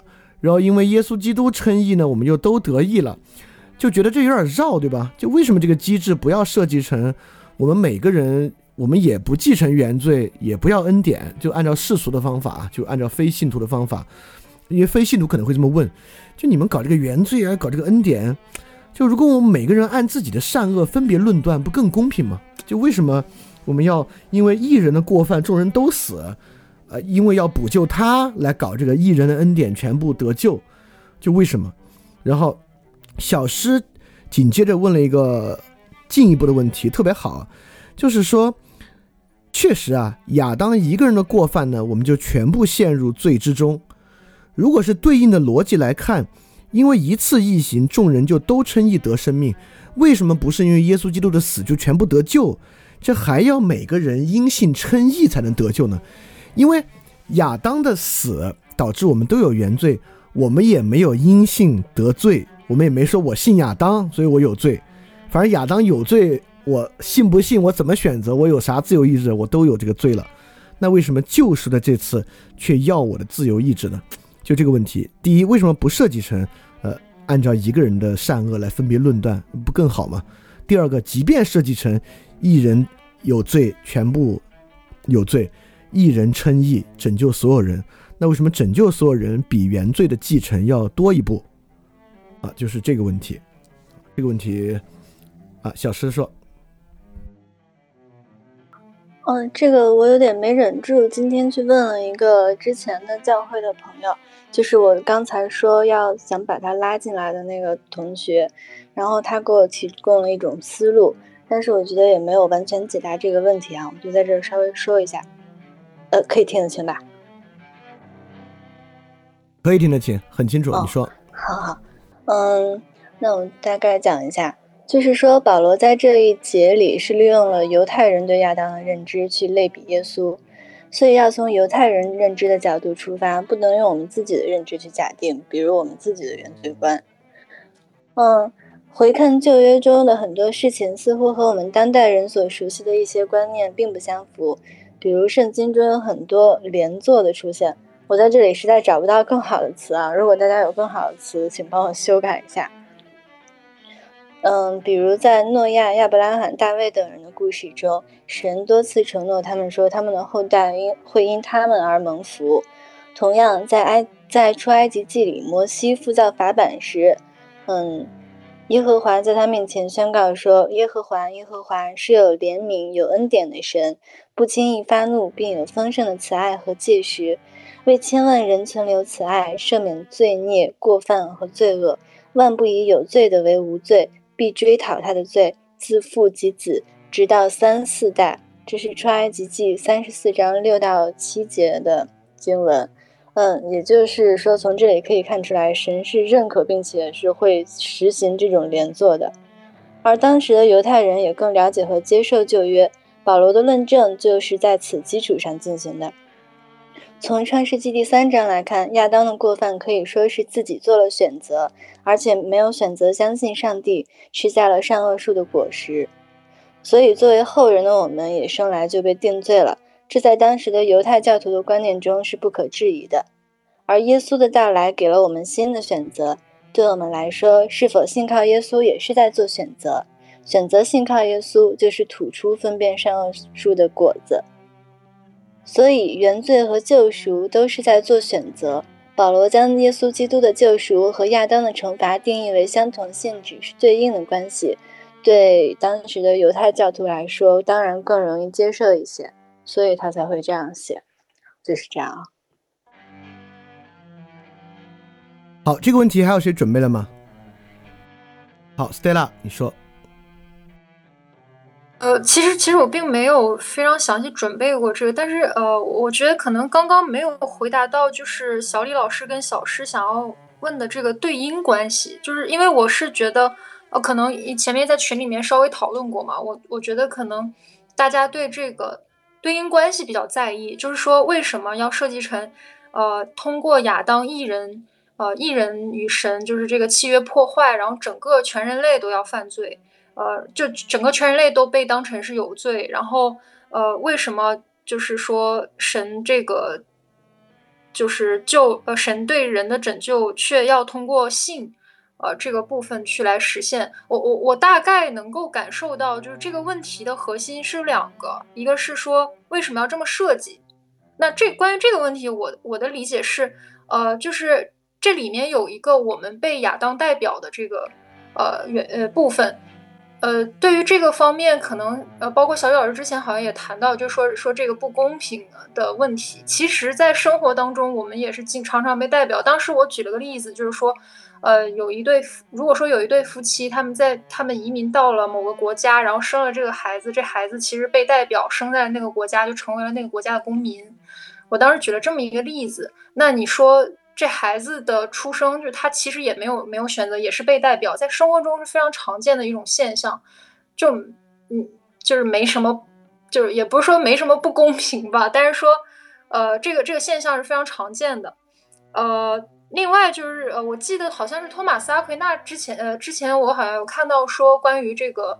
呃，原罪的一个论证就是说，它是会这种罪性是会，嗯，类似蔓延，像是类似于蔓延到基因里一样，去传到你的子孙后代的这个，呃，身上。包括前面刚刚小诗好像也有提到说，就如果说你的祖先做了蒙神喜悦的事情，也有可能把这个福传到你的，呃，给到你的就是子孙后代身上。呃，我觉得其实其实有点类似。那呃，另外就是关于这个为什么要这么设计，包括说罪的这个涉及到罪的性质的这个问题，我也觉得，嗯，当然外邦人或者说当然非信徒他可以这么问，但是我觉得作为一个基督徒，我们对于神的奥秘的事情应该是有所保留的，就是说我们不应该站在一个与神平等、与神平视的一个角度去看神的设计。而是说，对这种问题的讨论，应该是一个呃仰望的状态，应该是有所保留的一个一个状态。就是说，你你你要你要去讨论说，神凭什么这么设计？神为什么这么设计？因为他是神。就甚至说你在研究基因的一些呃，或者说科学的一些东西上的时候，你你你你把那个属性接受了，你把那个规律接受了，你也没说哎，凭什么是这样？那我就不这样，我就我这个万有引力我就我就不这样，怎么怎么样呢？就是大概这种感觉，我觉得其实是一个嗯，是一个非常非常不把自己当人看啊，没有的意思是把自己当神看的一个一个一个平视的状态，我觉得是。不太好的，就是作为基督徒，应该去反思这个事情。呃，另外就是呃，前面说这个对应关系啊，就是说呃，一个人他得罪，呃，一个人就是代表了所有人全都有罪。然后为什么我们得救的时候不是说就直接得救？有一个刚刚我记得小小是提到说是有一个自由意志的选择性的这个过程。其实我之前可能在上两周里面经常在说这个圣灵。这个信的问题，我觉得在得救这件事情上，完全都是神他自己的工作。包括最开始在呃创世时候，可能就有就是创世的时候，神的一个预定，他就已经设计了这个得救的计划。包括呃神就是为我们死啊等等这一系列，包括圣灵。的推动，我觉得这个真的不是说人自由意志干出来的这个事情，但是你的行为，呃，就是去，呃，包括像我们现在就是说去做的这些结圣灵，为了结圣灵果子去忍忍耐等等等这些我们要做的这个行为，肯定是跟自由意志分不开的。但是我觉得得救这件事情上，呃，可以说没有什么自由意志的空间可以可言，所以我觉得这个问题可能也。并不是这样的一个问题，呃，这是我我我的一个看法，嗯。那我说说我的看法啊，就是，呃，呃，哦，等我说了起证再说吧，我我我都开始说了，因为我觉得这个地方讲自由意志是有一点点重要性的，因为如果说全是安排的话，那就会遇到一个问题，那为何神没有拯救所有人？很明显，这个世上。是有人以罪人身份死，临死未悔改，那就要下地狱。那如果全是神准备的，神为什么不拯救他？啊，这会是个很难回答的问题啊。当然，我们也可以说，这一切要归于神秘。当然，我接下来要回答的方式，可能在 Stella 看就有点儿，我回答完了之后反思吧，我是不是就没有以仰望的姿态看这个问题？呃，就找这个问题，我也是从神学大全里面去去找的。对于原罪的看法，我觉得有点道理。呃，神学大全呢？首先啊，他在说原罪肯定不是说我们先天有某种呃特别不好的东西遗传下来，我们会因此定罪。就他引了亚里士多德《尼格马可伦理学》卷三的五章，说没有人会谴责天生的瞎子，反而感到同情啊，这个确实是个常识。所以说，如果原罪啊是像一个瞎子啊这种是一种先天的厄运的话。那我们如果因此来谴责这个人是很奇怪的，所以说托马萨奎兰就认为呢，原罪啊，不管是怎么用这个方式解释啊，都有点奇怪。他就寻求了另外一种解释，他这个解释实际上是说，呃，由亚当生出的众人好似一个身体的肢体，意思是说，亚当生出我们来，其实从某种程度上，我们跟亚当是一个人。这个东西呢也有点道理，呃，所以说。在托马萨奎纳其实是在说，亚当有两个意志来决定着原罪。亚当的第一个意志啊，就是决定他罪性的意志，就是他决定要去偷吃智慧之树上的苹果，啊，这个意志呢是导致他有罪的意志。第二个意志呢是亚当决定生孩子的这个意志，就是因为亚当最后跟夏娃生下孩子也是他意志的决定，在这个意志的决定之下呢，他孩子确实是没有呃预先。呃，有询问过他，就像海德格尔说他是被抛在这个世界上的嘛，所以因为这个原因呢，这个孩子的存在是因为亚当的意志所根本决定的，就是亚当和夏娃根本性的决定了这个孩子的出生，因此这个孩子完完全全是亚当意志的结果，而亚当偷吃智慧禁果这个意志呢，又完完全全导致了亚当的罪性。所以说，呃，托马萨奎纳实际上是在说，人的孩子是他父母意志完全的结果。至少说出生这事儿啊，这肯定跟今天的这个父母子女关系是高度相斥的。但是至少说出生这事儿，所以说罪的遗传在这里其实是由两个意志决定的，一个是亚当。一一个是亚当偷吃禁果的意志，罪的意志，加亚当生出孩子的意志，因此延续到我们这儿，我我身上的原罪，是由亚当偷吃禁果的意志和我父母生我的意志决定的。因此，而而我的父母生我呢，就是我自然出生的事实。所以说，我之所以有原罪，要出这些问题啊，就是由这个我父母意志所决定的事实。和亚当当时偷吃禁果的意志，由这两个意志双重决定的，这大概是阿奎那的意思。所以说这个结构是合理的。对应过来呢，救赎也是一样。耶稣救恩的意志，其实类比的是亚当那个罪的意志，在耶稣这里呢，就是救恩的意志、救赎的意志和义的意志。同样，它需要另外一个事实和背后的意志。那另外的事实呢？就是我们重生的事实，所以重生才那么重要。你需要再生一次，这生一次是由你的意志决定的，不由你父母的意志决定。因此呢，这时候需要自由意志来决定自己的重生。因此，其实这两个东西是对应关系的，就是每个人的罪是由亚当罪的意志和从人世间无数父母延续下来父母的意志和人自然出生的事实决定的。因此呢，人的救赎也是靠耶稣的善的义的意志，和人因着自己的自由意志决定要在主里重生的事实决定的。对，所以说呢，这个东西呢就显明了，就是自由意志的显明特征。呃，我我还是想回到那个刚才一再说的显明这一点去说一下啊，就是这个东西。呃，意志呢，就有一个很重要的一个判断，因为在阿奎那之前，我们对于意志有两种看法，一种呢认为意志啊这玩意儿纯粹是意欲，就是意志呢就决定人想要啥不要啥；另外一种观点呢就认为意志就是理智，就人有欲望有意志，意志呢就是说人不跟随欲望而跟随自己理性的决定的，这个叫意志。但这两个东西啊，都都会有点矛盾嘛，东一下西一下，就不细说了。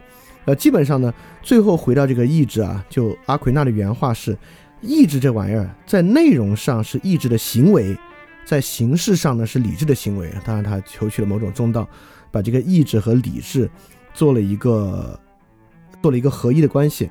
这个意志和理智的合一关系呢，就有点像，就是康德那个道德律令最后要实现的，它既是理智命令。同时，也是你的欲求，这就让我为什么非要说到这儿？就就让我想到最开始说那个属灵的果实是啥？就属灵的果实，既是你的目最终极目的，也是快乐的。就在终极目的这一面上，它是理智的，是理性的。它为啥是快乐的呢？因为它是你的意欲。因此，自由意志的对象，就是如果有自由意志这事儿，自由意志的对象就应当是。既是你的终极目的，也是让你快乐的。而这个东西如果在世上有一个的话呢，就是接受真理嘛，接受真理。因为真理本身是以理性形式的，是终极的。那真理本身又是你的意欲。那那那我们接受的真理，就是我们需要从罪里重生的真理嘛？对，就就这就连上了。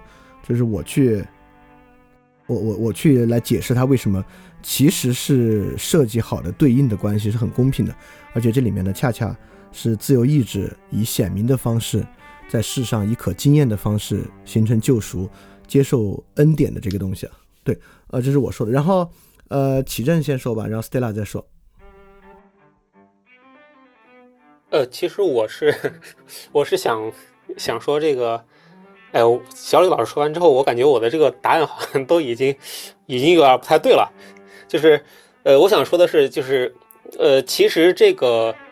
呃，耶稣是把所有人都救了的，并不是说是这个只救了一部分人，然后另一部分人就是还还还不救，就是是我我是这样觉得的，就说是，嗯，还是跟那个药的那个比喻是有点像，就说是，呃，原罪好像就是一种病，然后呃，救恩是一个药，然后耶稣是把所有的人、所有的药，呃，就是所有人的药都给开了，但是有的人就是就是不吃，那他就没有办法就治不了这个病嘛。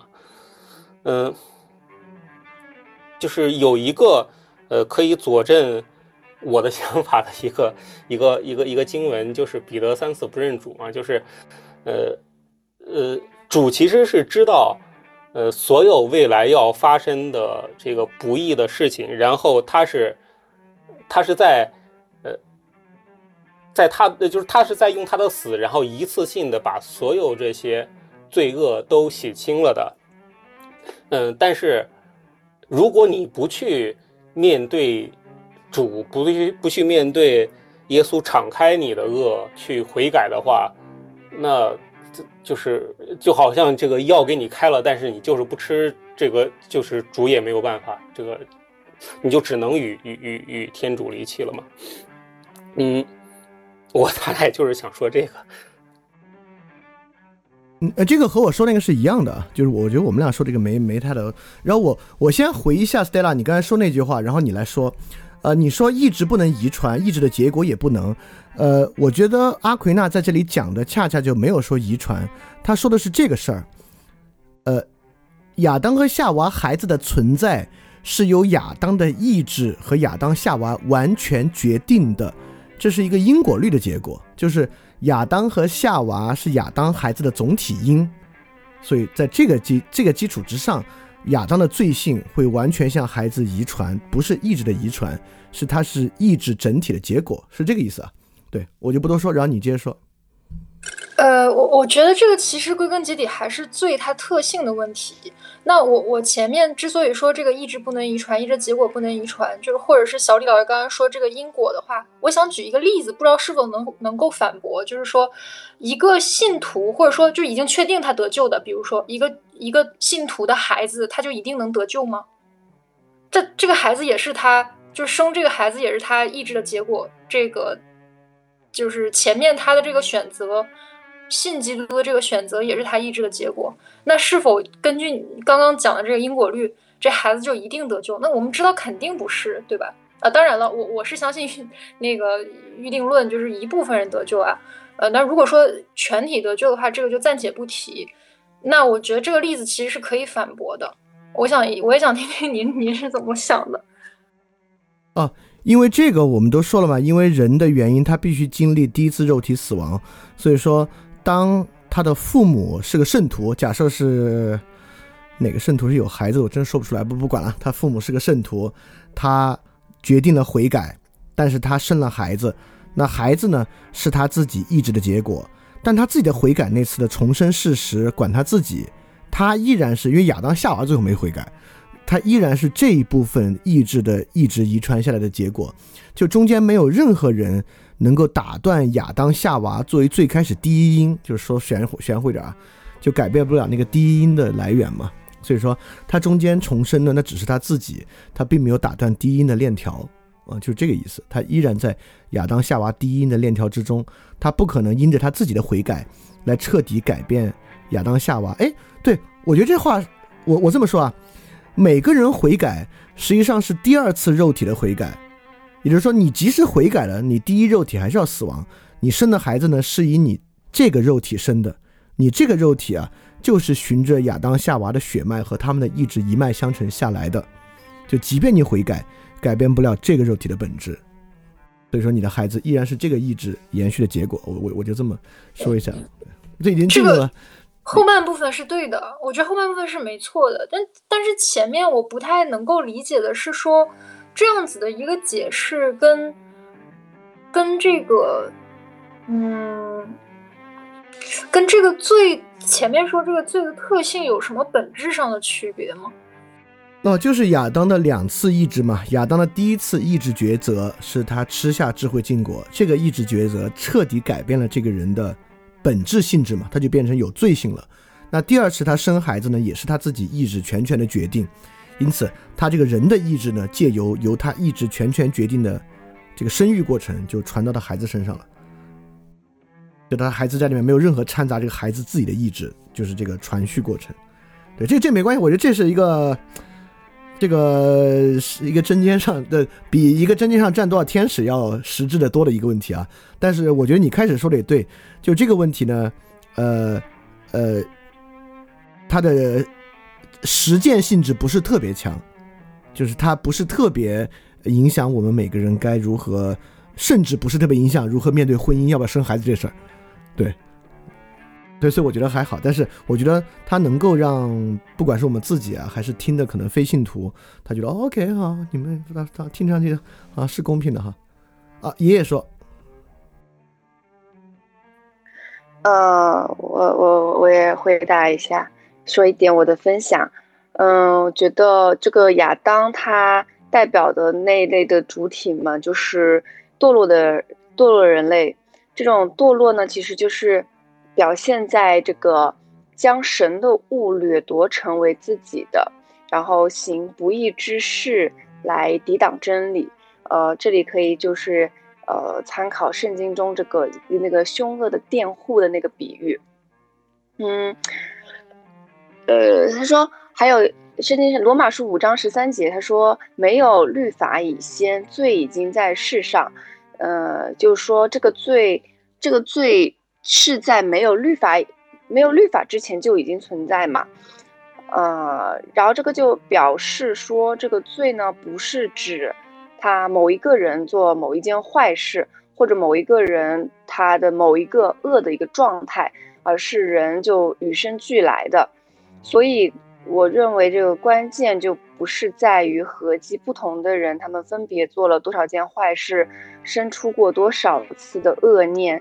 就是因为人现在有罪，就是一个事实嘛，就已经是这样的一个事实了。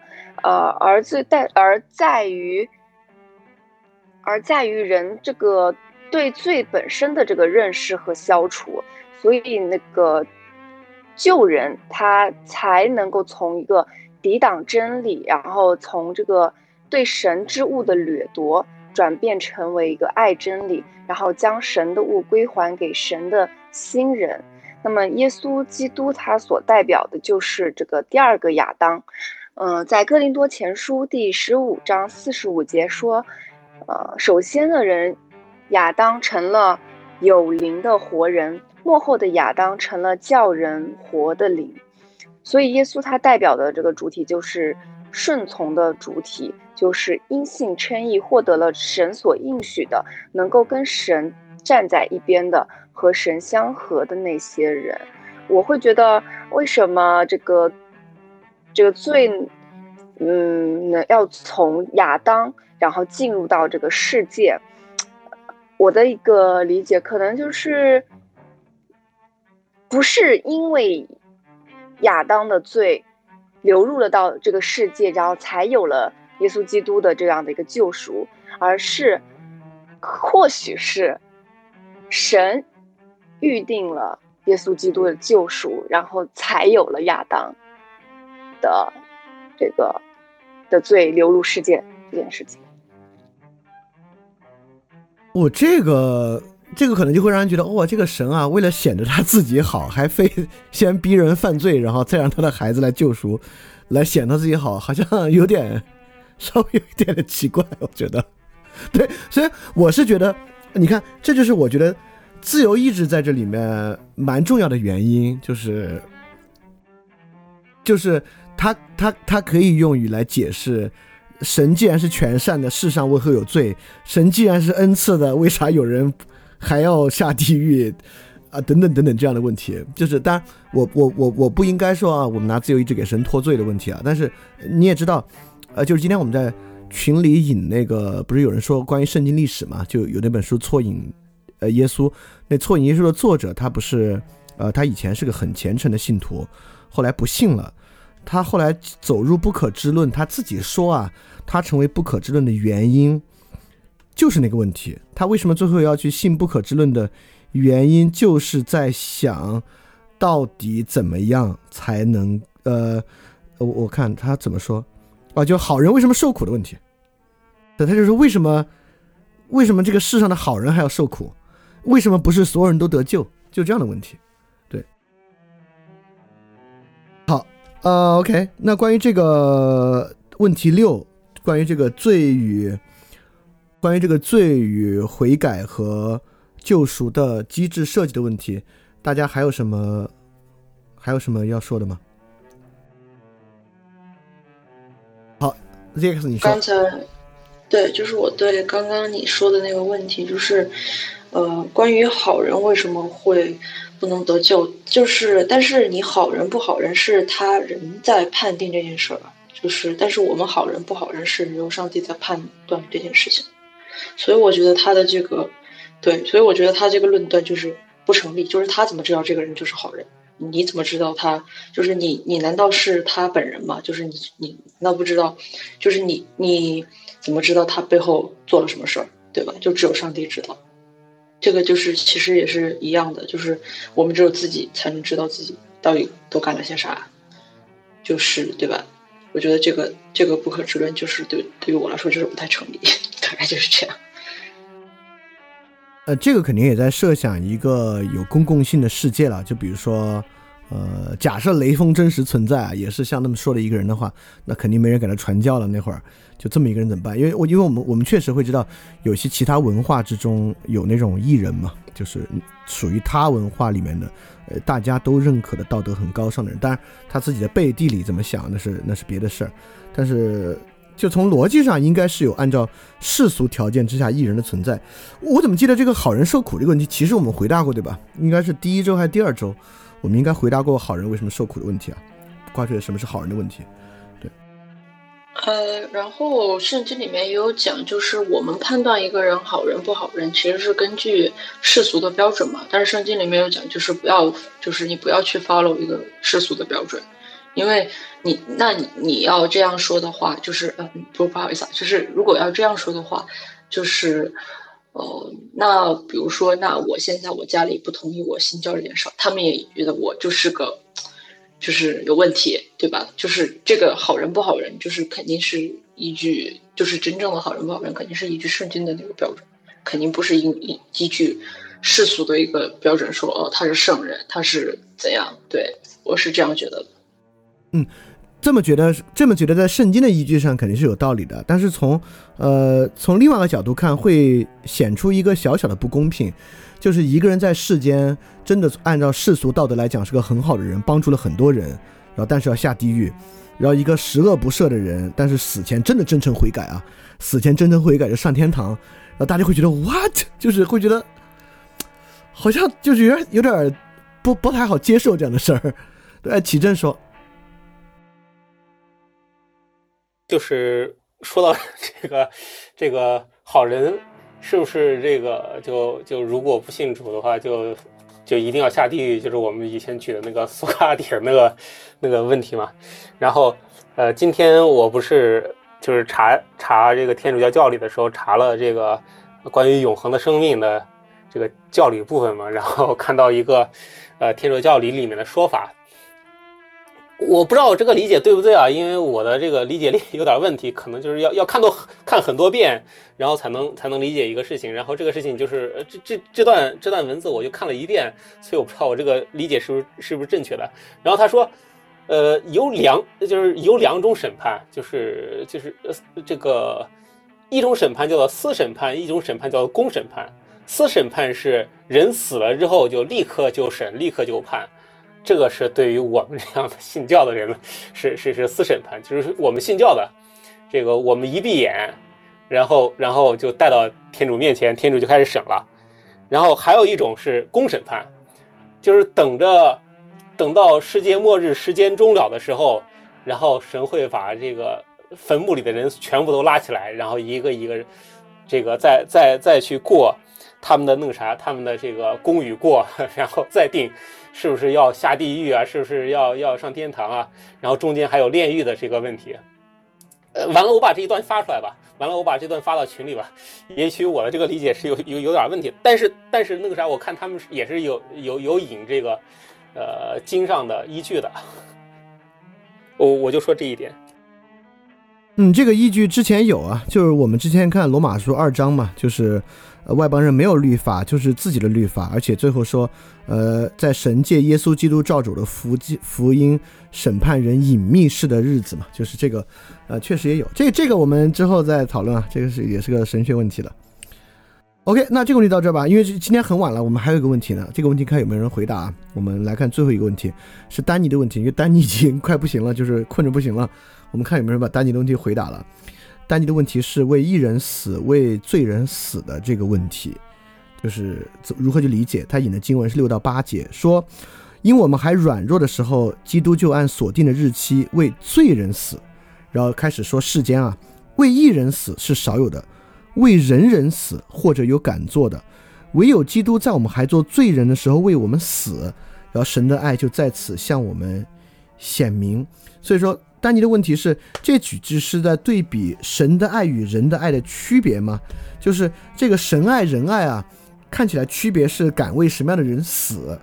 所以说，丹尼的有有点小的疑惑是，就是就感觉如果非要为罪人死，一人死也也还挺。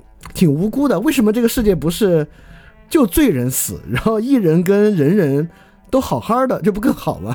就干嘛要搞的这个这个世界的义啊，要靠为罪人死来显明出来？呃，为对，就是为什么这个世界的义搞的罪人都死了，义人人人都活着，不挺好吗？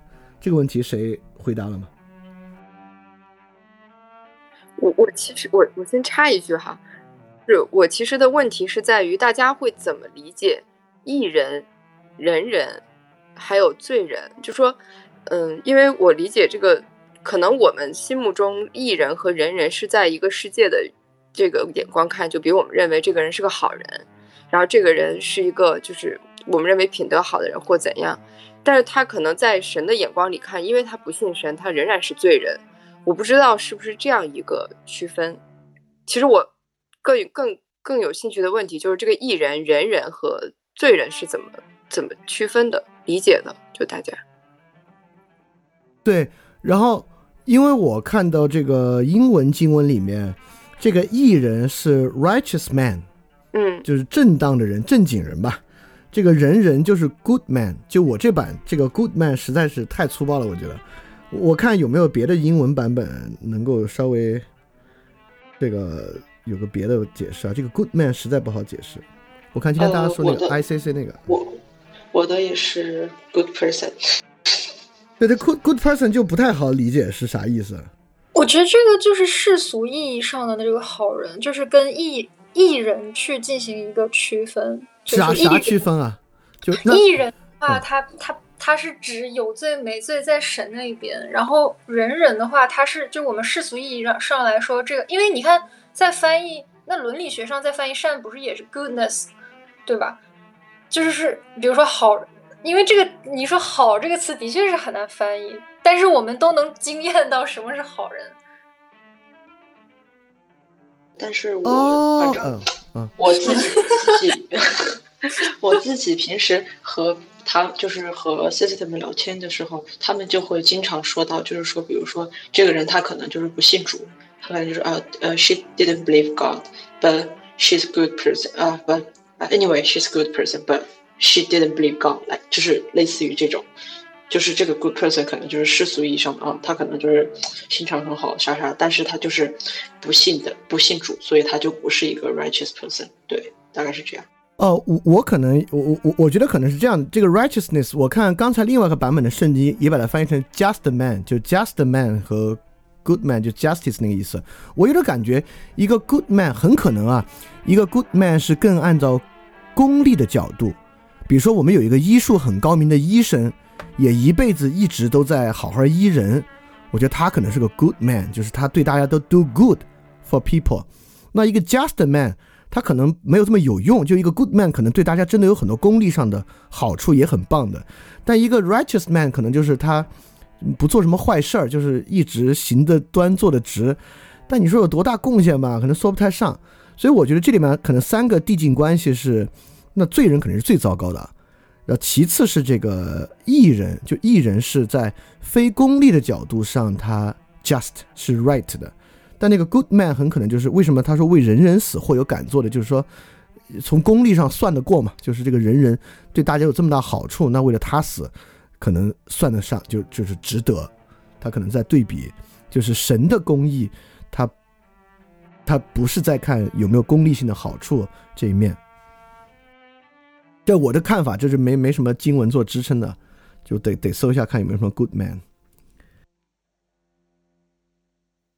读到关于就是 persecution 的那一章，他可能就是说他已经说到，就是基本上很少的人会为那个就是迫害嘛，就是讲迫害那一章，所以就是呃，你一定就是如果你要当上帝的一个子女，那你就是肯定是要遭受破坏的，呃，迫害的，sorry，然后就是所以就是说，呃，就是你遭到就是你不只是遭到你。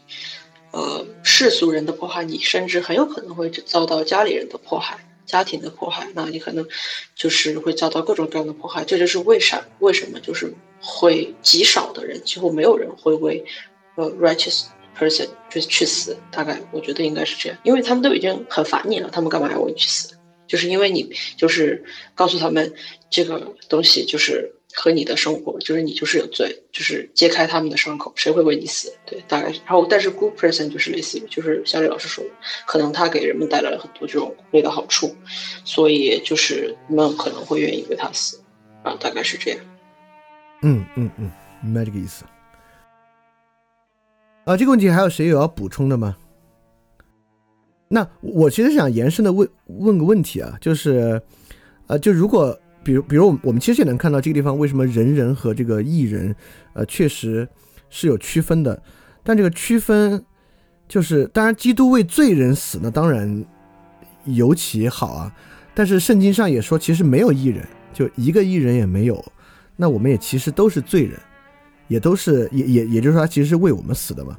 那这个地方为异人死是少有的。如果这个异人指的就是一个异人都没有的话。就是我我们在按照这个圣经考据来说，那好像刚才那个解释又不是特别说得通。你死的时候你不是异人啊？对啊，就是你懂我意思吗？对，所所以说不上为异人死嘛，没有异人啊，谁会异人死？你这个意思？对，都没有异人的为异人啥为异人也死不死的？哎，伯利 伯利黎梦有什么新问题？你说？呃，不知道跟这个有没有关系啊？就是。之前有一个属灵的前辈吧，就是他说，呃，呃，我我我我我可以爱你，但是我不喜欢你，就好像是那种爱的话，就是那种神神的那种爱，但是喜欢好像就是世俗里面的那种，我觉得是和这个好像就是可以分开的吧，这种艺人和好人的这种关系。啊，就你觉得它是世俗的和神圣的区别？对对对，OK，就是其实我不太能明白，就是他怎么能区分得开，怎么又又喜欢又又爱你，然后又不喜欢你这样子？就是他，他可能没有我在回答鹏鹏，他可能就是就是就是因为上帝告诉我们要爱所有人嘛，所以就是。他可能就是秉着这个态度，他就是爱所有人，但是就是但是私欲这部分，他可能就是不爱你，就是大概是这个意思。对，然后然后还有就是他这个，嗯，就是这个 righteous person，就是小小李老师，就是他圣经里面这个我就不知道，就是圣经里面有讲，就是没有义人嘛？就是有有有特别。还还挺，就是讲没有艺人地方还挺多的呢，就是没有艺人一个也没有，不好像马太福音就有吧？那没有艺人一个人也没有是哪句哪个里面的经文啊？那个那还蛮多的。罗马书三章就我们学的什么呀？罗马书三章没有一个人记得。罗马书三章九节十节，九节十节啊，三章的时候我还不在，不好意思。对，九节十节，九章十节。没有三张三张九节时间。嗯，OK，呃，made charges into，嗯，我可以插一句吗？就是，当然可以。就是比如说在旧约时代呢，就是神也说，就他不是选了那个挪亚，然后做方舟嘛？他经文里面就有说到说，呃，就是挪亚在神面前是你，我见你在我面前是异人。因为这个艺人本身定的就是神定的嘛，然后其实经文里面，呃，就是圣经里面，当然除了就是我刚刚不是在举例子，我说殉道算不算？嗯就就哪哪怕就这个擦边球不算的话，圣经里也还是有的，就被神看作是艺人的。嗯嗯，哎，Stella，你你你说一下，因为因因为我我觉得直到现在我们可能没有扣到这个问题的核心，因为你说这个问题对于非信徒来讲可能会挺关心的，就是那关心的重点是哪个地方？就是因为我觉得非信徒会觉得说，呃，就是好人为什么好人不得救？不，为什么好人就也在你们眼里是算为有罪的？所以我觉得，就是我原来我以为丹尼问这个问题的意思是想，就是是是想说，让我们去跟大家讲一讲，就是这个艺人、罪人和呃人人或者说好人的这个区别是什么，在信徒眼中，或者说在基督教的。哦，那我那我觉得就是那个，就是因为耶稣坐在税吏和法利赛人之间吃饭的时候，因为这个违反了犹太律法嘛，就说你为什么跟他们一起吃饭，就不能跟罪人吃饭啊？然后耶稣就说嘛，我来世上是来招罪人的，不是来招义人的。而且后来再加上世上没有义人的论断，因此呢，呃，就是他是来救所有人的，因为所有人都是罪人。当然，所有人都是罪人，这为啥？这这听着这话也挺难听的，也挺不好接受的。好像我们第一周或第二周说过，对吧？就为什么所有人都是罪人的问题。呃，因为就是对，也说过，就是都写的，就是可能我们世俗观念所认为的好人，就比如说你可能觉得这人，这人可能救了很多人，但是他可能对有做一些其他事儿，但是嗯，这个东西在圣经里，比如说像酗酒。像呃，奸淫，呃，对，奸淫，性性，我们这边好像那个英文是 sex immorality，对，就是性不道德吧，反正就是大概直译直译为，然后比如说撒谎也是，然后就是有一些东西，就是你可能你自己都没有注意到，就是你就是有罪的，然后你的欲望，还有你的就是各种各样的东西吧，就所以就是，而且不是说你真正的，可能有时候你的。就是 sex immorality，不是说你真正做了这件事儿，可能你想了这件事儿，就是你也是有罪的，因为你的想法一定会带来你的行为上的一个反馈，这是我所理解的。对对，就那会儿我们其实说了的，因为你光这么说，很多非信徒听着会觉得，我靠，你们搞这么苛刻，就是实际上我们那会儿是说了，就这不是搞的苛刻，就是这真的是有害的，只是现在这个害处大家不怎么承认而已啊，就是这个是真的有害处，不是我们故意搞得很苛刻。就是因为像现在，其实我有时候虽然我们现在是信徒，其实有时候就是，就是因为人人嘛，就是人人的这种每天都在犯罪，对，每天都在犯罪。其实不是说，只是说，因为我们接受主的教导的话，是可以让我们自己变得少去犯，而且更多的去意识到自己去犯的这个罪。对，就是。呃，苛刻是因为就是说你自己想要给，就是你接受主的教导，其实你自己才能有一个怎么说呢，比较好的生活，不不乱，不论是呃现实中还是精神上。对，苛刻是因为取法乎上，得乎其中。好啊，那这个丹尼这个问题还有谁要去补充吗？好，好，那我们今天就到这儿，因为今天时间超级长，三个半小时。然后，OK，那我们今天又过了七个问题啊，关于这个罗马书的第五章，然后尤其是其实这些问题都蛮重要的，就是尤其从因信称义之后开始扩展到一些实质性信仰的呃部分，包括望德、爱德、呃与神相合、死，包括救赎的规律等等的。我们开始探讨很多，然后希望对大家有一些收获，尤其是就今天提到如何将神的荣耀借由神的恩典显明啊，呃，不管是怎么将这种比较神秘的救恩和神秘的神的荣耀，呃，变为可经验的部分，以及可经验的部分就是人可以去实践去做的部分，包括内在显明、外在显明啊这些，成为日常生活中的实践，呃，也包括呃如何用。忍耐和忍耐的熟练去去除惧怕，当恐惧被除去之后呢，能够真正生出望德，然后等等等等，我觉得都是很重要的部分啊，也是可能尤其是像这个经文里所说，它是不能够靠纯粹道理去做的，它是需要靠熟练、靠老练、靠锤炼成为品格才能够实现的。好，那今天我们我觉得我们就讲这么多吧。然后，哎，嗯，哎，呃，小老师，就是这个 righteousness 这个，我明天问一下，看一下可不可以得到一个答案，因为 我也很好奇。好，好，呃，这个这个在那个我我一会儿看一下吧。就如果那个石墨上没有的话，我贴一下。就之前有一个我们之前讨论那个艺人的时候，圣经上从旧约到新约有非常非常多的神在各个地方论断说你们肯定都当不了艺人，你们一个人艺人没有的那个经文量非常大，我我可以贴过去。好，没问题。那今天最后的祷告谁来做？好，Stella，你来做。亲爱的天父上帝，感谢赞美你。你知道，其实我们对于你的知识真的不甚了解，可能我们对于世俗的知识还更向往、更热爱，反而是对你的知识、对你的奥秘，真的是知道的太少。你知道，我们心目当中也可能也很少有真正的盼望，对于我们意志所做的那些事情，也并非有真正的喜悦。但求你可以让我们在。呃，我们小组的探讨当中，在我们日常生活当中，在我们的反思中，在我们与你祷告和圣灵交通的时候，能够让我们察觉，让我们可以通过忍耐，通过信心，通过爱，去建立真正的盼望，去真正的相信你，去建立真实的信仰，让我们是有根基的，让我们是能够结圣灵果子的，让我们的行为。是跟我们的信心相称的。嗯，以上不配的祷告是奉我主耶稣基督的名求。